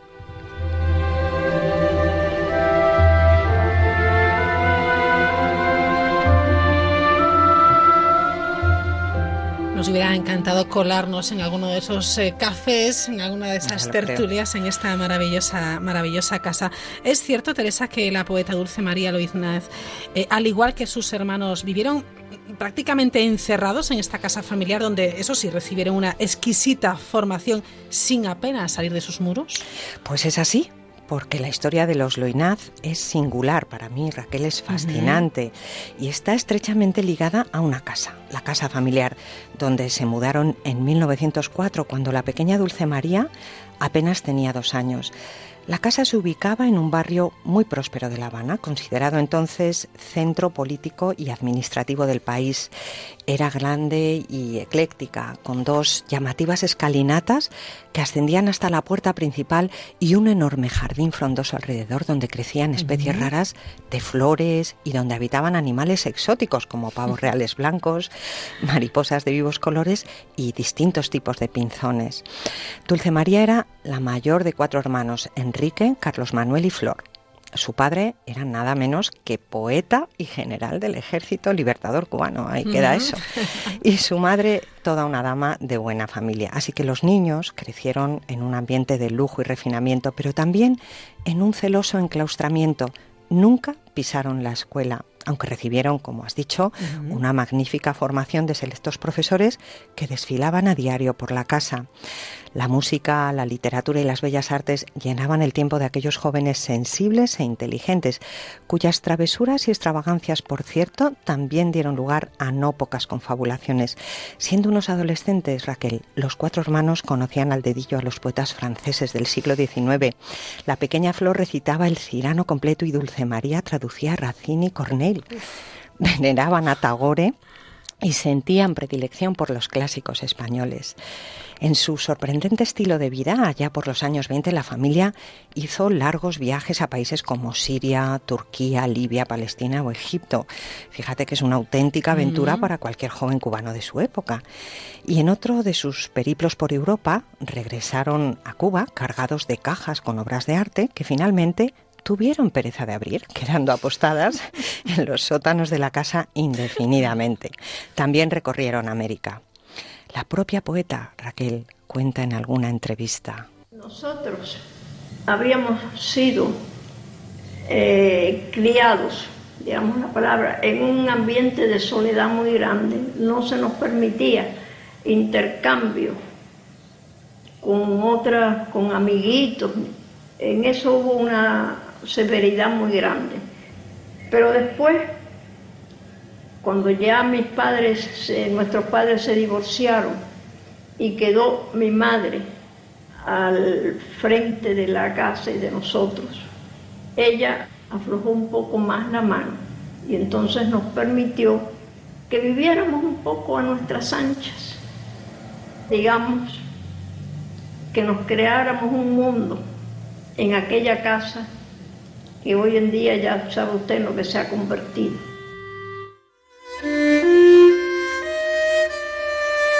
Qué impactante escuchar su voz. Sí, es maravilloso. Sí, es, es como recuperarla, ¿verdad? Efectivamente, hay un, hay un documental que, que lleva por título Los últimos días de, de una casa, es así, ¿verdad? es que así. también si los oyentes que son muy curiosos, nuestros oyentes Claro. quieren investigar, pues está, está, francamente, está francamente bien. Y así vivían.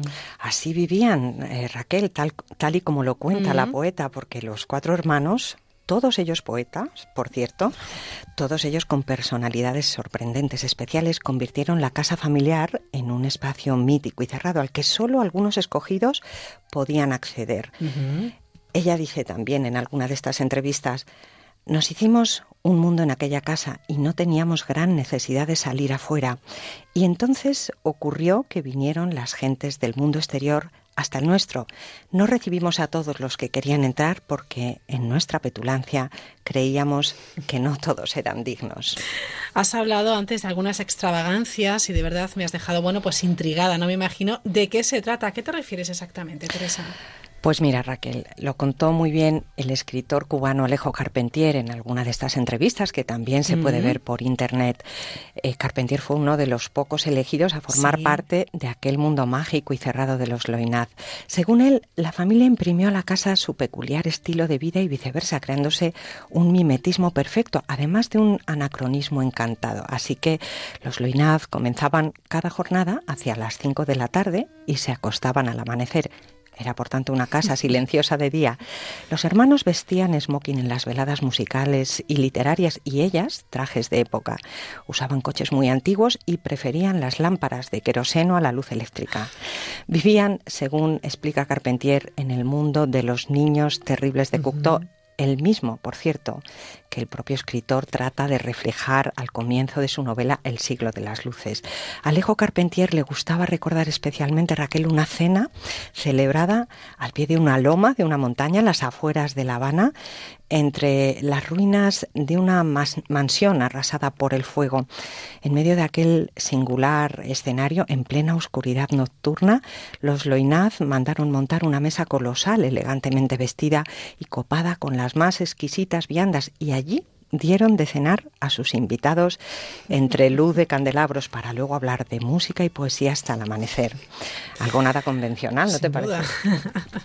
Juan Ramón Jiménez dijo en alguna ocasión que la casa de los Loinaz estaba encantada y García Lorca, atraído por la singular personalidad de todos los hermanos y también por el ambiente que reinaba en aquella casa, no tardó en convertir a la familia en el círculo más íntimo de sus amistades. Con lo que cuenta, sin duda, es muy comprensible que la casa de Loinaz tenga voz propia en un largo poema. Seguro que tenía mucho, pero que mucho que contar. Pues es así. Eh, aquella casa familiar de los Loinaz ocupó un espacio preponderante en los recuerdos de la poeta y también en su escritura. Eh, Dulce María sentía la poesía como un viaje de la realidad visible a la invisible, entre el mundo que le rodeaba y el que estaba más allá de sus sentidos. Antes de últimos días de una casa ya había publicado su primera novela lírica, Jardín, inspirada por completo en esa finca exótica y rebosante que rodeaba el inmueble y que reflejaba entonces esa cierta decadencia y abandono propios de la época. Pero verás, Raquel, la casa de los Loinaz habla con voz conmovedora. Es una casa protectora y maternal que evoca vivencias intensas antes de ser derribada. Decía que he tenido también mis días silenciosos. Era cuando los míos marchaban de viaje y cuando no marcharon también aquel verano, como lo he recordado siempre, en el que se nos murió la mayor de las niñas de difteria. También reflexiona la casa de forma bellísima sobre la evolución y el paso del tiempo, en algunos de sus versos, sobre el progreso imparable, la presencia de otras casas modernas que asfixian sus muros y entierran el pasado, cuando dice, es triste confesarlo, pero me siento ya su prisionera, extranjera en mi propio reino, desposeída de los bienes que siempre fueron míos. No hay para mí camino que no tropiece con sus muros, no hay cielo que sus muros no recorten. Cuando me hicieron, yo veía el mar, lo veía naturalmente, cerca de mí, como un amigo, y nos saludábamos todas las mañanas de Dios al salir juntos de la noche, que entonces era la única que conseguía poner entre él y yo su cuerpo alígero, palpitante de lunas y rocíos. Bonito Raquel, ¿eh? Precioso. Y la casa, con su voz, también se despide. Hemos seleccionado solo unas, unos, eh, unas partes del largo poema, que es, es, precioso. La casa se despide y llora al final frente a los hombres que no supieron protegerla y por codicia la condenaron. Los hombres son, y solo ellos, los de mejor arcilla que la mía, cuya codicia pudo más que la necesidad de retenerme y fui vendida al fin porque llegaba a leer tanto en sus cuentas que no valía nada en su ternura y si no valgo en ella, nada valgo y es hora de morir. Bien entrada la cuarentena, eh, la poeta Dulce María Loinaz se casó y se instaló en una casa cercana, próxima a la anterior. Desde allí siguió impulsando una animada vida cultural, eh, recibiendo a escritoras como Juana de Ibarburu y otros muchos más. Sí. Esta segunda casa de la poeta hoy es el Centro Cultural Dulce María Loinaz en La Habana, que es, eh, como sabes, la principal institución cubana de promoción de la literatura. Sin embargo, la escritora siempre contempló con tristeza el deterioro de su casa anterior, la casa familiar, la casa a la que quiso dar voz. Y decía así, He sufrido mucho por ver el estado lastimoso de nuestra casa en los últimos tiempos, pero no puedo hacer nada por salvarla, y así lo único que espero y deseo es que acabe de derrumbarse.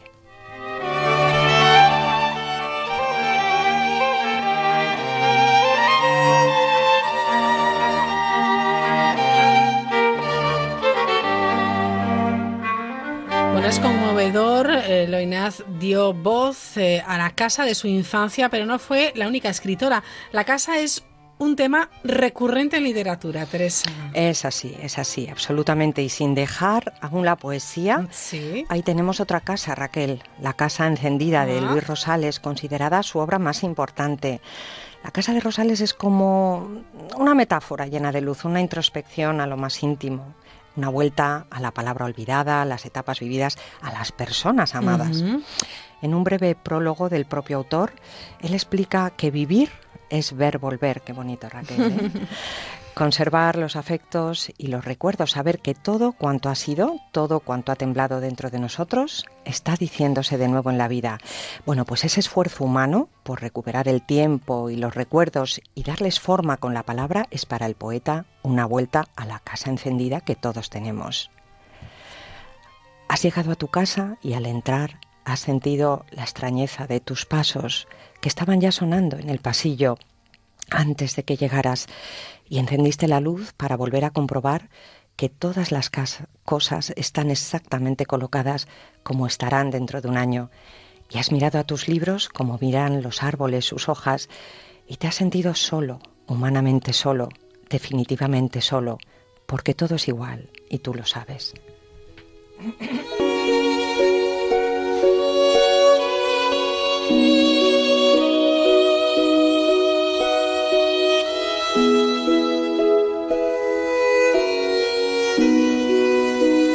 De poesía, pero también en narrativa, pues me vienen a la cabeza ejemplos en los que las casas son protagonistas. Seguro que estás pensando, Raquel, en La Casa de los Espíritus. Por ejemplo. Sí. Esa, esa primera gran novela que consagró internacionalmente Isabel Allende en Ujú. 1982 y que pronto se tradujo a numerosos idiomas. Qué historia tan grande. ¿eh? Sí. En 1993, como recordarás, fue llevada al cine con un increíble reparto, por cierto. Creo que estaba Meryl Streep, entre Sí, otros. Glenn Close, Close. también, hasta Antonio Banderas. Exactamente, ahí, Antonio Banderas. Sí. Eso es. Para los oyentes que no hayan leído La Casa de los Espíritus, decirles que es una casa en la que transcurre la vida de una familia chilena a lo largo de tres generaciones. Dentro de sus muros hay amor y odio, vida y muerte, Sí. política y conspiración, y hasta los fantasmas de familia parecen resucitar. Sí, sí, ¿eh? sí, los espíritus de Isabel Allende. Una casa donde las mujeres juegan, por cierto, como en todos los libros de Allende, un papel inolvidable, dando especial dimensión al libro. Para mí, Raquel, la casa que narra Allende es una gran alegoría en la que creo que cualquier familia de una u otra forma podría buscarse y reconocerse. Por cierto, ¿te suena esta frase? Anoche soñé que volvía a Manderley. Me encontraba ante la verja, pero no podía entrar porque el camino estaba cerrado. Entonces, como todos los que sueñan, me sentí poseída de un poder sobrenatural y atravesé como un espíritu la barrera que se alzaba ante mí. Rebeca, cómo no, tenía que venir en algún momento hablando de casas, tenía que estar Rebeca, Teresa. Claro, la, la novela de la, la increíble novela de Daphne du Maurier. No hay casa con mayor poder e influjo maligno que la del rico viudo Maxime de Winter en la costa Sí. de Cornualles. Cuando Rebeca, su primera mujer, fallece en oscuras circunstancias, él se vuelve a casar con una joven humilde que debe lidiar con todos los fantasmas que habitan la gran mansión, entre ellos el de la primera esposa de su marido. Yo creo, Raquel, que lo verdaderamente impactante en esta historia es el total mimetismo entre la casa, la mansión y Rebeca. Sí. Después de muerta, su influjo sigue impregnando los muros y su espíritu pervive en el ambiente hasta tal punto que la vida para el nuevo matrimonio se vuelve imposible. Solo cuando la casa sucumbe a las llamas en un misterioso incendio, el pasado se y el nuevo matrimonio encuentra por fin la paz, aunque debe ser muy lejos de aquella casa. Claro, con todos estos ingredientes, ¿cómo no se iba a hacer una película año 1940, Rebeca de, de Hitchcock, ni más ni más ni menos, ¿no? Ujú. Guarda también cierto paralelismo con otra gran novela de Jane Eyre de, de Charles Bronte, ¿verdad? Exacto, ahí tenemos otro ejemplo de ese poderoso influjo que es capaz de ejercer una casa sobre las vidas de sus inquilinos. Y es que hay libros, Raquel, en los que las casas parecen estar vivas y además tienen mucho poder. Sí. Y aquí Sí. te pongo una adivinanza, un brevísimo argumento, a ver si te suena. Vale. Un joven caballero acude a pasar unas semanas al viejo caserón de un amigo de la infancia, un artista enfermizo y excéntrico que vive recluido en compañía de su hermana gemela Madeline. Afectada por una extrañísima enfermedad, Madeline acaba muriendo y su cuerpo es enterrado en la cripta de la casa, pero su espíritu sigue vivo y recorre las estancias, estableciéndose una terrorífica relación entre ella y su hermano. Una noche de tormenta, con la voz de Madeline llamando desde la cripta, el caballero invitado huye cabalgando despavorido de aquella mansión maldita. Ya desde la lejanía, un resplandor estruendoso le hace parar y volverse. Es la mansión que se ha desplomado engullendo a los dos hermanos y poniendo el fin a esta terrible historia. Lleva la firma de Poe, claro. Lleva la firma de Poe Raquel. Me refiero a ese genial cuento de terror que escribió Edgar Allan Poe, La caída de la casa Usher. Sí. Está considerado como uno de sus más importantes textos narrativos y el propio escritor se sentía especialmente orgulloso de él. Fue publicado por primera vez en 1839. Es otra casa poderosa y terrible que domina las vidas de sus inquilinos. Bueno, también Teresa, está la casa de Bernarda Alba, un espacio opresor, imposible de, de salvar, ¿no? Sí, Claustrofóbico. eh, exacto, ya lo creo. Es una magnífica obra de teatro. Lorca nos muestra una casa agobiante, una cárcel para las Sí. jóvenes hijas de Bernarda Alba que han de vivir allí encerradas el luto por la muerte de su padre. El final también es muy dramático. Podríamos seguir, Raquel, hay muchas más, te lo aseguro, eh, con el- la palabra casa en el titular o, o no, pero donde la casa es eh, protagonista. Toca, toca llegar al final y además es el final ya que ponen, ponemos la guinda al- a este verano, Teresa, en el que hemos historias. descubierto esos encuentros entre líneas. Qué pena. Pero antes de acabar este tema de las Sí. casas, yo quiero citar el nombre de un arquitecto. ¿Cómo no? No puede faltar un arquitecto al hablar de casas. Pero es que además este arquitecto es también, fue también un gran escritor. La autobiografía que el norteamericano Frank Lloyd Wright escribió en su madurez fue para mí una revelación. Disfruté muchísimo leyéndola. El personaje es genial, su vida apasionante, rica, intensa en vivencias de todo tipo, también su talento narrativo, cómo cuenta su vida. Para el que fue el padre de la arquitectura moderna y del concepto de arquitectura orgánica, la casa es ante todo un refugio. Joy Wright se casó por primera vez muy joven y construyó la casa para su numerosa familia. Años después del divorcio solía acercarse de noche a la casa familiar para observarla desde la distancia. Las ventanas encendidas le bastaban para constatar que sus hijos, su primera familia, estaba bien. Era su forma de protegerlos y de abrazar a su familia con los muros de la casa que construyó para ellos. Qué bonito, por cierto, Teresa Zataraín, eh, hija de arquitecto, hermana de arquitecto.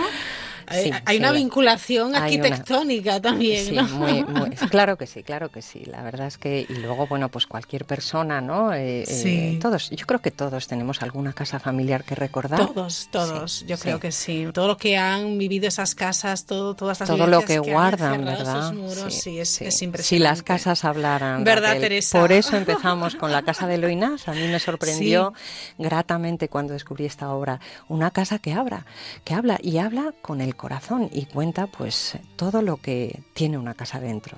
Teresa Zataraín, un placer eh, y muy agradecida porque has querido estar con nosotros en la mirilla este verano.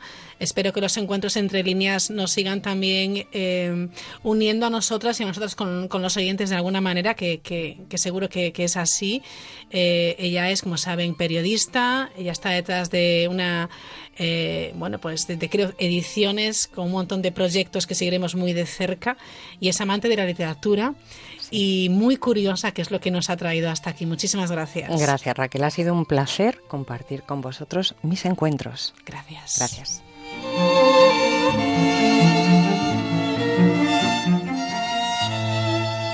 La Mirilla. Onda Cero. ¿Es usted uno de los afectados por la hipoteca multidivisa? ¿Tiene hipoteca en yenes o francos suizos? Bachofer Abogados, más de 30 años de experiencia. Bachofer Abogados, líderes en la reclamación de hipoteca multidivisa. Bachofer Abogados, reclame sin coste inicial. Llame al 91 399 0062 o en bachoferabogados.com. Uno, dos, tres. Rodríguez, ¿pero qué hace? No me diga que está haciendo ejercicios para la operación bikini. No, jefe, es para la operación cachopo. Quiero comerme uno entero en la madreña y de postre la mejor tarta de queso de Madrid. Invíteme, porque va a necesitar ayuda. La Madreña, en la calle Santa Lucrecia 10 y en la calle del Bronce 4. Visite nuestra web lamadrena.com. Hola, soy Clara Pérez, violinista y asociada de Factú. Factú me da la oportunidad de trabajar cuando tengo la ocasión y sin preocuparme del papeleo, porque Factú lo hace todo por mí. Factú. Nuevas formas de trabajar. Murprotec, buenos días. Le llamo porque tengo humedades. Ha llamado al sitio adecuado. ¿Qué tipo de humedades? ¿Qué es lo que ve? Se cae la pintura, hay manchas blancas y huele muy mal. Lo he intentado todo. Uno de nuestros técnicos le visitará y analizará gratuitamente su problema de humedad. Si podemos darle solución, será con garantía de resultado por escrito de hasta 30 años. Jamás volverá a tener humedades. No sabe cuánto me alegra oír eso. Llame al 930 1130, 930 1130 o el murprotec.es. Las condiciones de tu divorcio como tu matrimonio no son para siempre. Si no estás de acuerdo con las condiciones de tu divorcio, reclamamos por ti. Llama a pluslegal.es, expertos matrimonialistas, 91 278 1453, porque la injusticia no es para siempre. Llama ahora a pluslegal.es, 91 278 1453. En las tiendas Omnium sabemos que descansar bien es la mejor inversión en salud. En Somnium tienes los mejores colchones hasta con un 50% de descuento. Renueva tu colchón, renueva tu vida. Tenemos el colchón que se adapta a tus necesidades entre la gama más amplia de modelos y marcas. Flex, Tempur, Vultex, Picolín. Ven a las tiendas Omnium. Encuentra la tuya en la tienda. Onda Cero Madrid. 98.0 FM. Soy Concha Velasco, amigos míos. Si quieres evitar sustos en tu vieja bañera, te recomiendo Duchamanía. Te instalan un plato de ducha antideslizante en pocas horas y sin obras molestas. Y te ahorras un buen dinerito. Haz como yo. Confía en los auténticos profesionales. Confía en Duchamanía.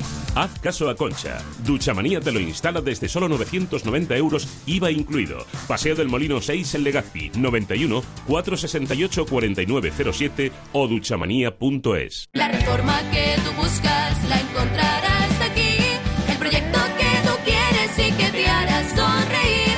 Atender una casa, tu hogar, tu local, tu porvenir. Decorman lleva contigo 20 años o algo así. Llama ahora a Decorman que piensa en ti, te hará feliz. ¡Hija! En Onda Cero, La Mirilla, Raquel Sánchez.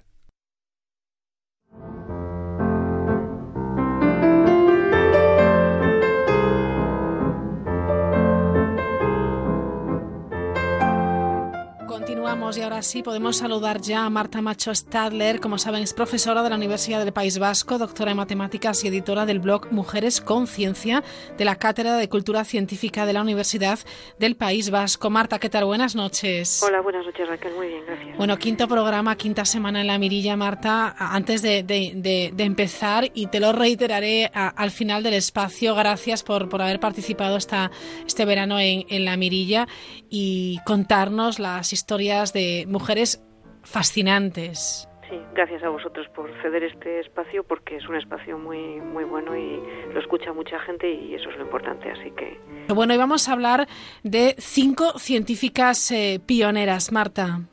Sí, he elegido cinco de cinco disciplinas distintas, me ha costado, ¿eh? ya imagino. Porque hay, hay perfiles absolutamente maravillosos, pero lo he intentado elegir, bueno, porque cada una de ellas tiene su puntito y bueno, empiezo por uno de los iconos hoy en día de, de científicas ninguneadas. Uh -huh. eh, a una mujer a la que se le reivindica mucho es la británica Rosalind Franklin. Sí. Es una química y cristalógrafa y se le conoce porque, bueno, eh, ha re realizó una aportación muy importante para descubrir la estructura de la doble hélice y, bueno, pues fue... Uh -huh. Eh, ninguneada por los actores que participaron en, en esta historia. Bueno, entonces esta mujer era, como, como he dicho, era una química, eh, era una mujer muy inteligente, era eh, una mujer adinerada.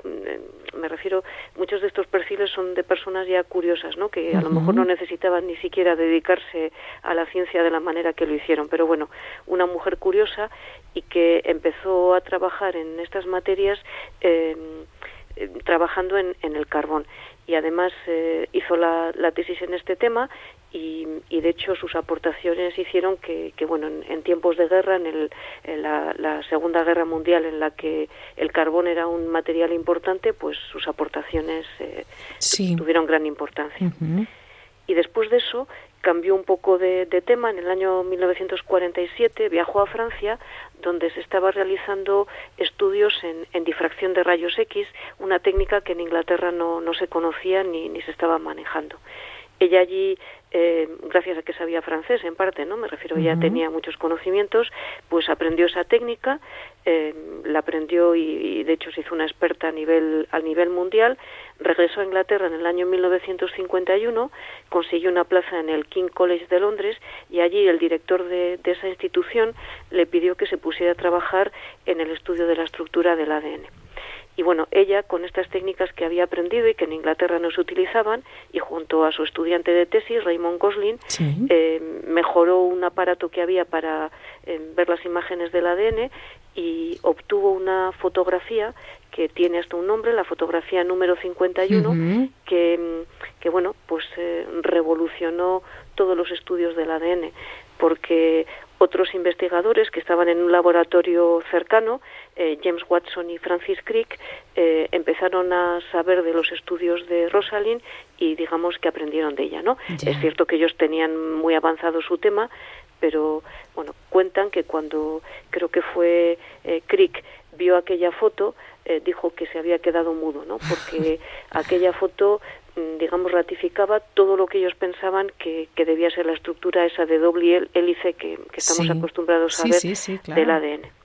Fantástico. Bueno, eh, ellos hicieron su publicación en la revista Nature, que uh -huh. es una revista muy prestigiosa.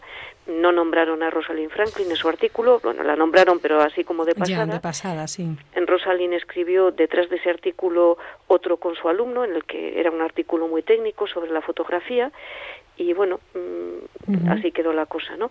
La historia fue que ellos tuvieron conocimiento de esa fotografía por un pequeño juego sucio, porque uno de los compañeros, entre comillas, de, de Rosalind Franklin le robó la, la fotografía, eh, luego la devolvió, con lo cual ella no se enteró que se la habían quitado mm. para enseñárselas a los del laboratorio, digamos, eh, vecino, ¿no? Que no estaban trabajando con ellos. Bueno, entonces fue esa primera historia sucia, ¿no? Pero, pero bueno, luego Totalmente, ella... Sí. Eh, eso pasa, bueno, lamentablemente pasa en todas partes y también en ciencia. Entonces, bueno, luego eh, ella falleció muy joven, a los 37 años, eh, de un cáncer que seguramente, como el de algunas mujeres que hayamos hablado, estaba provocado por su exposición a, a las radiaciones continuas, ¿no? En un momento que no se protegían demasiado. Y bueno, pues unos años más tarde, en el año 1962, eh, Watson, Crick y, y Wilkins, el que le había robado la fotografía, recibieron el premio Nobel por sus estudios sobre la estructura del ADN. Vaya. Y el único que le citó en su discurso, agradeciendo la aportación que había hecho ella, pues fue eh, Wilkins, mm, curiosamente. Ya. Eh, y lo curioso también del tema, lo cuento porque también para que se vea un poco cómo se escribe la historia, en realidad nadie conocía a Rosalind Franklin, pero pasó a la historia porque James Watson, eh, que la odiaba, la odiaba mucho, eh, pues mm, bueno, por envidia o por lo que fuera, en el año 1970 escribió un libro que se titula La doble hélice, en el que se encargó de hacerla popular gracias a que la criticó. Y si me permites, leo un extracto para Sí, que veas claro. el desprecio con el que Ay, trataban a esta mujer y a otras muchas, ¿no? Esto lo, lo- lo- lo escribía James Watson, ¿verdad? Sí, en un libro, en un libro que a él le parecía muy natural que, Ya. bueno, en un libro muy famoso, él es un científico muy bueno, independientemente de todo eso, ¿eh? Tampoco... Vale. Sí, sí, sí. Y dice, estaba decidida, se refiere a Rosalind Franklin, a no destacar sus atributos femeninos. Aunque era de rasgos enérgicos, no carecía de atractivo, y habría podido resultar muy guapa si hubiera mostrado el menor interés por vestir bien. Pero no lo hacía. Nunca llevaba los labios pintados para resaltar el contraste con su cabello liso y negro, y a sus 31 años todos sus vestidos mostraban una imaginación propia de empollonas adolescentes inglesas. Qué barbaridad. Entonces, está hablando de una compañera Oh, brillante ya. con un desprecio Total y absoluto. que, Ya. que bueno, esto Bueno. lamentablemente todavía de vez en cuando existe y, Ujú. bueno, no está mal decirlo, eh, aunque lo importante es que esta mujer era una fuera de serie y ayudó con sus investigaciones a, a dilucidar la estructura del ADN. Bueno, pues nuestra primera científica pionera, sin duda, Rosalind Franklin, que, que, que joven murió, tan solo tenía 37 años. Bueno, segunda científica, nos vamos, seguimos en Reino Unido. Sí, es otra británica, la traigo porque es un personaje muy especial, es una paleontóloga Sí. y Mary Anning era una, una mujer eh, pobre que aprendió de su padre, que era carpintero, el oficio de recolectora, qué palabra tan bonita, se llama recolectar fósiles. Eh, em, el padre lo hacía pues porque necesitaban ganar dinero y ellos vendían esos fósiles a los científicos que estaban trabajando en este tema, ¿no? Estamos, Ellos- fíjate, eh, voy a decir a los oyentes, porque Mary Anning nació en 1799 y murió en el año 1847, para que se sitúen. ¿eh? Sí. Eh, efectivamente, gracias por el, Sí, sí, sí. por el dato que es importante. Eh, bueno, pues esta mujer vivían en, en eh, una en la costa de Inglaterra, en Lime Regis, se llama la región, Sí. y parece que es una zona en la que eh, los acantilados tenían una formación geológica con capas alternas de caliza y pizarra, donde la- los fósiles, los fósiles marinos, asentaban muy bien. Y gracias a eso, pues eh, eh, allí ella pudo recoger y otras muchas personas que también se dedicaron a ella, pues esos restos fósiles muy bien conservados. A pesar de que ella era una mujer sin formación, casi analfabeta, eh, este oficio eh, era un oficio que había que, que saber realizarlo. Era peligroso porque ellos, eh, ella bajaba por la zona escarpada, iba siempre acompañada co- por un perro, por si le pasaba algo para que el perro pudiera avisar Podría avisar, sí. y, y era un oficio que cualquiera no puede realizar porque seguramente mucha gente si tú ves un fósil a lo mejor no lo distingues no y bueno gracias a sus hallazgos y a todo lo que recolectó ella aprendió de manera autodidacta incluso acabó escribiendo y, y detallando mucho de lo que encontraba pues muchos de los científicos de su época eh, consiguieron avanzar en, en paleontología. Y de hecho eh, ella describió los primeros fósiles de dinosaurios marinos, de pequeños dinosaurios en esas costas, con lo cual eh, ayudó a los eh, inicios de eh, la Ajá, geología y la paleontología bueno. modernas. Así que, que bueno, pues eh, Fenomenal. eh, como siempre, bueno, fue una gran olvidada porque su trabajo no era valorado Y, y también como un pequeño detalle, porque me suele gustar cuando, mm, bueno, cuando lo encuentro, hay un libro muy bonito que se titula Las huellas de la vida de Tracy Chevalier, la autora de La joven de la perla, Ah, tan ¿sí? conocido. Sí, sí. Pues eh, esta mujer, en esta de las huellas de la vida, escribe la historia de dos mujeres. Y estas dos mujeres son precisamente dos recolectoras de fósiles.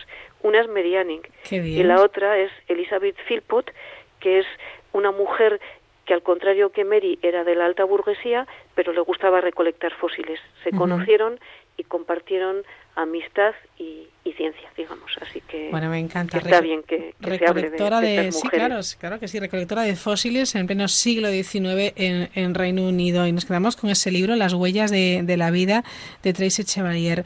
Bueno, seguimos, nos vamos con una bióloga. Esta ya estamos en el siglo XX, pero a principios del siglo XX, en Estados Unidos. Raquel Carson es una de las, bueno, las mujeres más reconocidas, dicen que es la precursora casi de Greenpeace, ¿no? Sí. La que empujó para que se formaran este tipo de, de, eh, asociaciones. Bueno, pues esta mujer era una bióloga y bueno, ella acabó su tesis de máster, pero no tenía suficiente dinero para poder seguir estudiando, es decir, no pudo hacer un doctorado. Y entró a trabajar en el servicio de pesquerías del gobierno. Bueno, allí escribía guiones de radio para divulgación de la ciencia y comenzó su carrera como bióloga marina y escritora. Eh, y durante sus investigaciones, eh, después de ya escribir tres libros sobre biología marina eh, y por conversaciones con científicos, empezó a investigar sobre el DDT, el insecticida que se empleó durante tanto tiempo, a partir de la Segunda Guerra Mundial empezó a emplearse mucho Sí. para intentar evitar plagas de, de insectos en, en cosechas, ¿no? y tras un- sus investigaciones escribió un libro, Primavera Silenciosa, que es un libro muy conocido en el que bueno denunciaba el uso de insecticidas eh, no solamente en, en, en los eh, eh, en las eh, plantas eh, era para evitar también la malaria para bueno para evitar el tifus etcétera pero ella decía que este tipo de, de insecticidas eh, además de matar a esos insectos que también de- que transmiten enfermedades a los seres humanos al final se quedaban en, en las plantas y iban transmitiéndose de generación en generación entre los insectos, con lo cual eh, eran contaminantes que no se habían previsto, ¿no? Eh, y después pasaron a formar parte de nuestras casas eh, sin ningún control y sin ninguna regulación de ningún tipo, ¿no? Claro, con semejante toxicidad, ¿no? Eso es. Claro. Entonces, bueno, eh, esta mujer empezó a publicar su libro por entregas en el New Yorker, un periódico americano, en el año 1962, y la industria agroquímica, eh, sabiendo de que iba a publicar un libro, la atacaron, eh, bueno, a, a matar, ¿no? Eh, dijeron que no eran fiables sus datos, cuando eran absolutamente fiables. Ella había trabajado durante años para recopilarlos y luego, pues, le atacaron como pudieron, ¿no?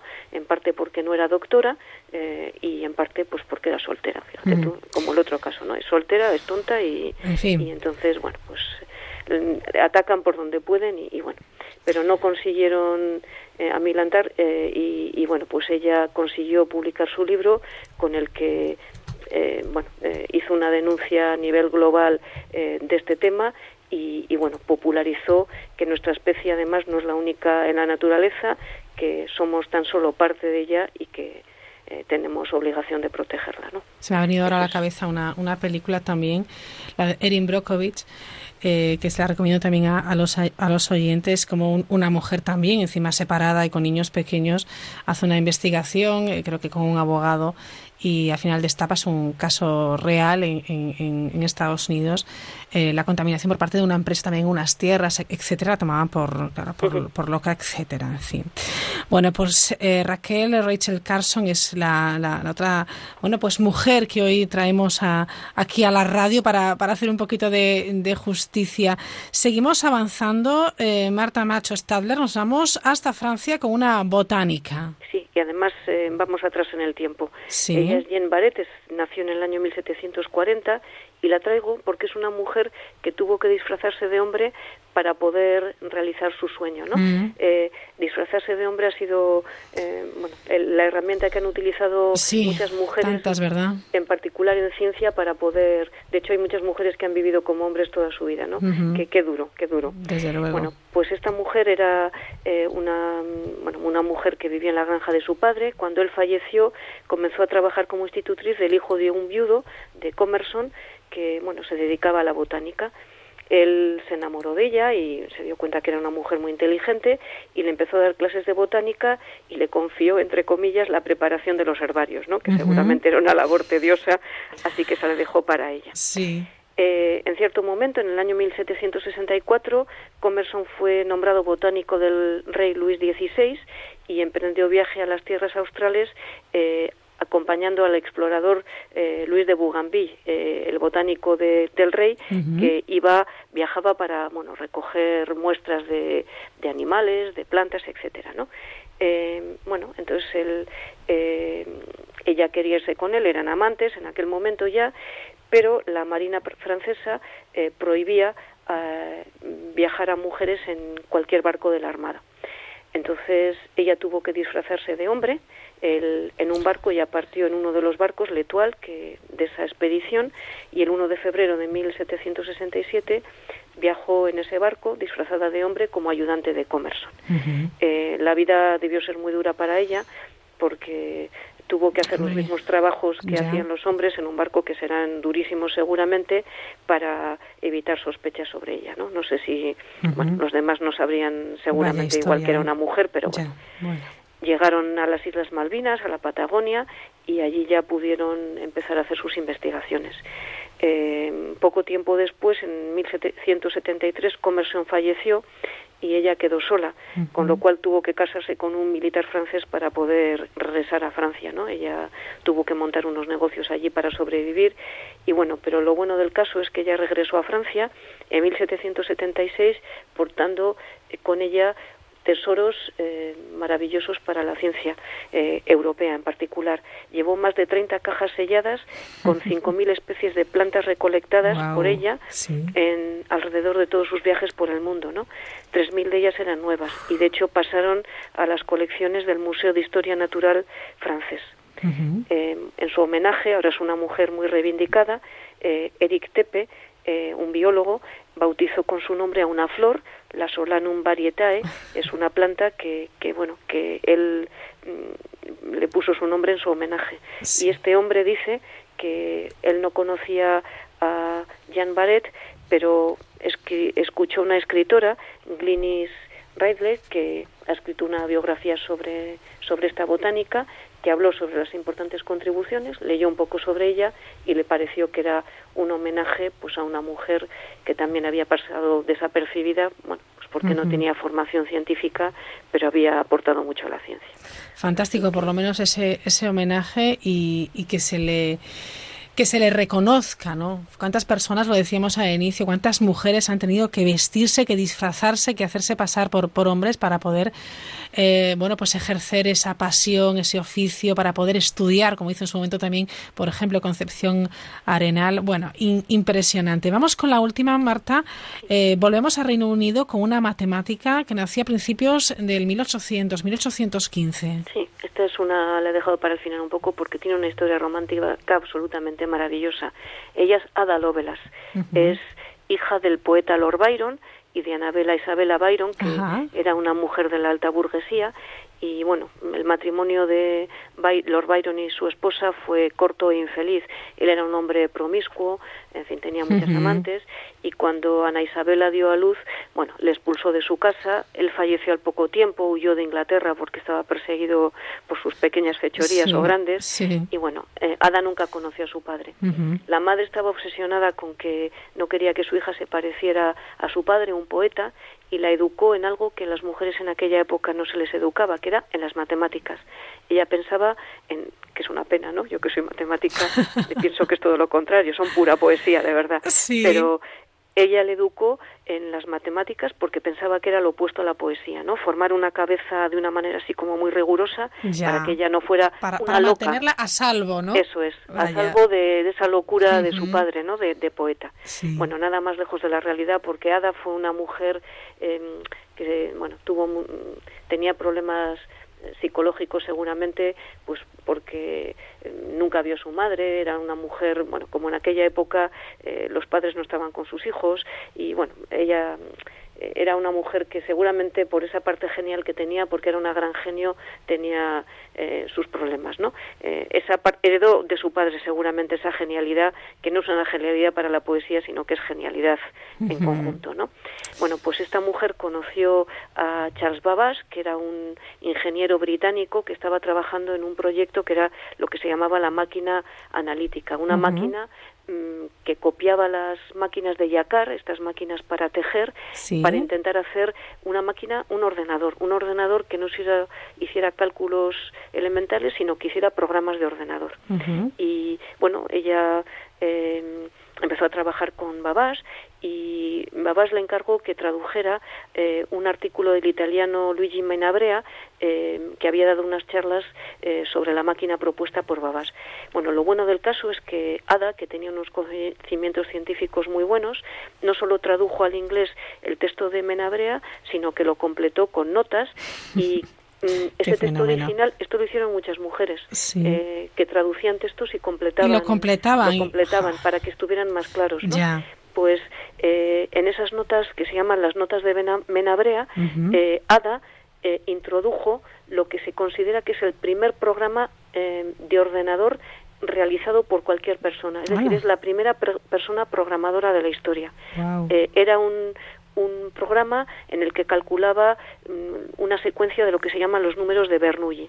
Eh, porque ella, eh, a veces eh, en textos que hablan sobre ella, dice que ella quería eh, enseñar a esa máquina a obedecer.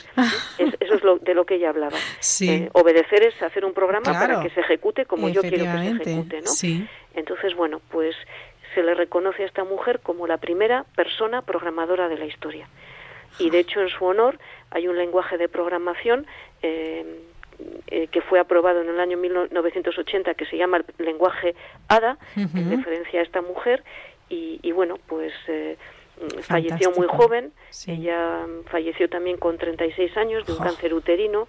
En este caso, seguramente eh, propiciado por sangrías que le estaban continuamente haciendo. Y, y bueno, pues eh, fue una mujer que tuvo un- una vida un poco agitada. No, no estaba contenta con, cómo vivía. Y, y bueno, pues ella pidió, fíjate, al final consiguió reunirse con su padre y le enterraron junto a él. Vaya Así que historia, una historia romántica y preciosa de una mujer que era seguramente un genio. Esa parte de locura que dicen que tenía seguramente era de su gran genialidad. Seguro, un genio con, con muchísima intuición, como todas y cada una de las mujeres que nos has traído a lo largo de las últimas semanas en esta, bueno, en este mes de, de verano. Eh, las matemáticas son pura poesía, dice Marta Claro que Macho. sí, de verdad, hay que probarlas. hay que probarlas, hay que, sobre todo no hay que tenerles miedo, ¿verdad? Son apasionantes, de verdad. ¿eh?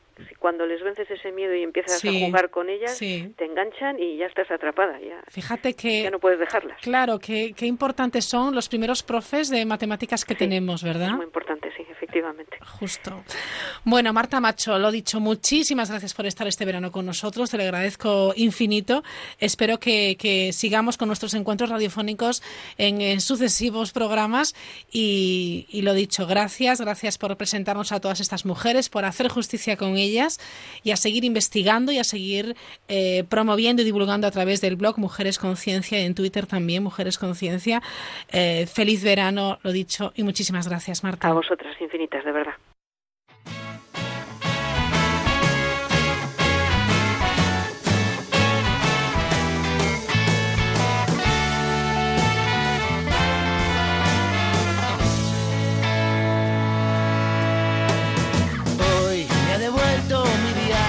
El ladrón del olvido, al que excepto por descuido suelo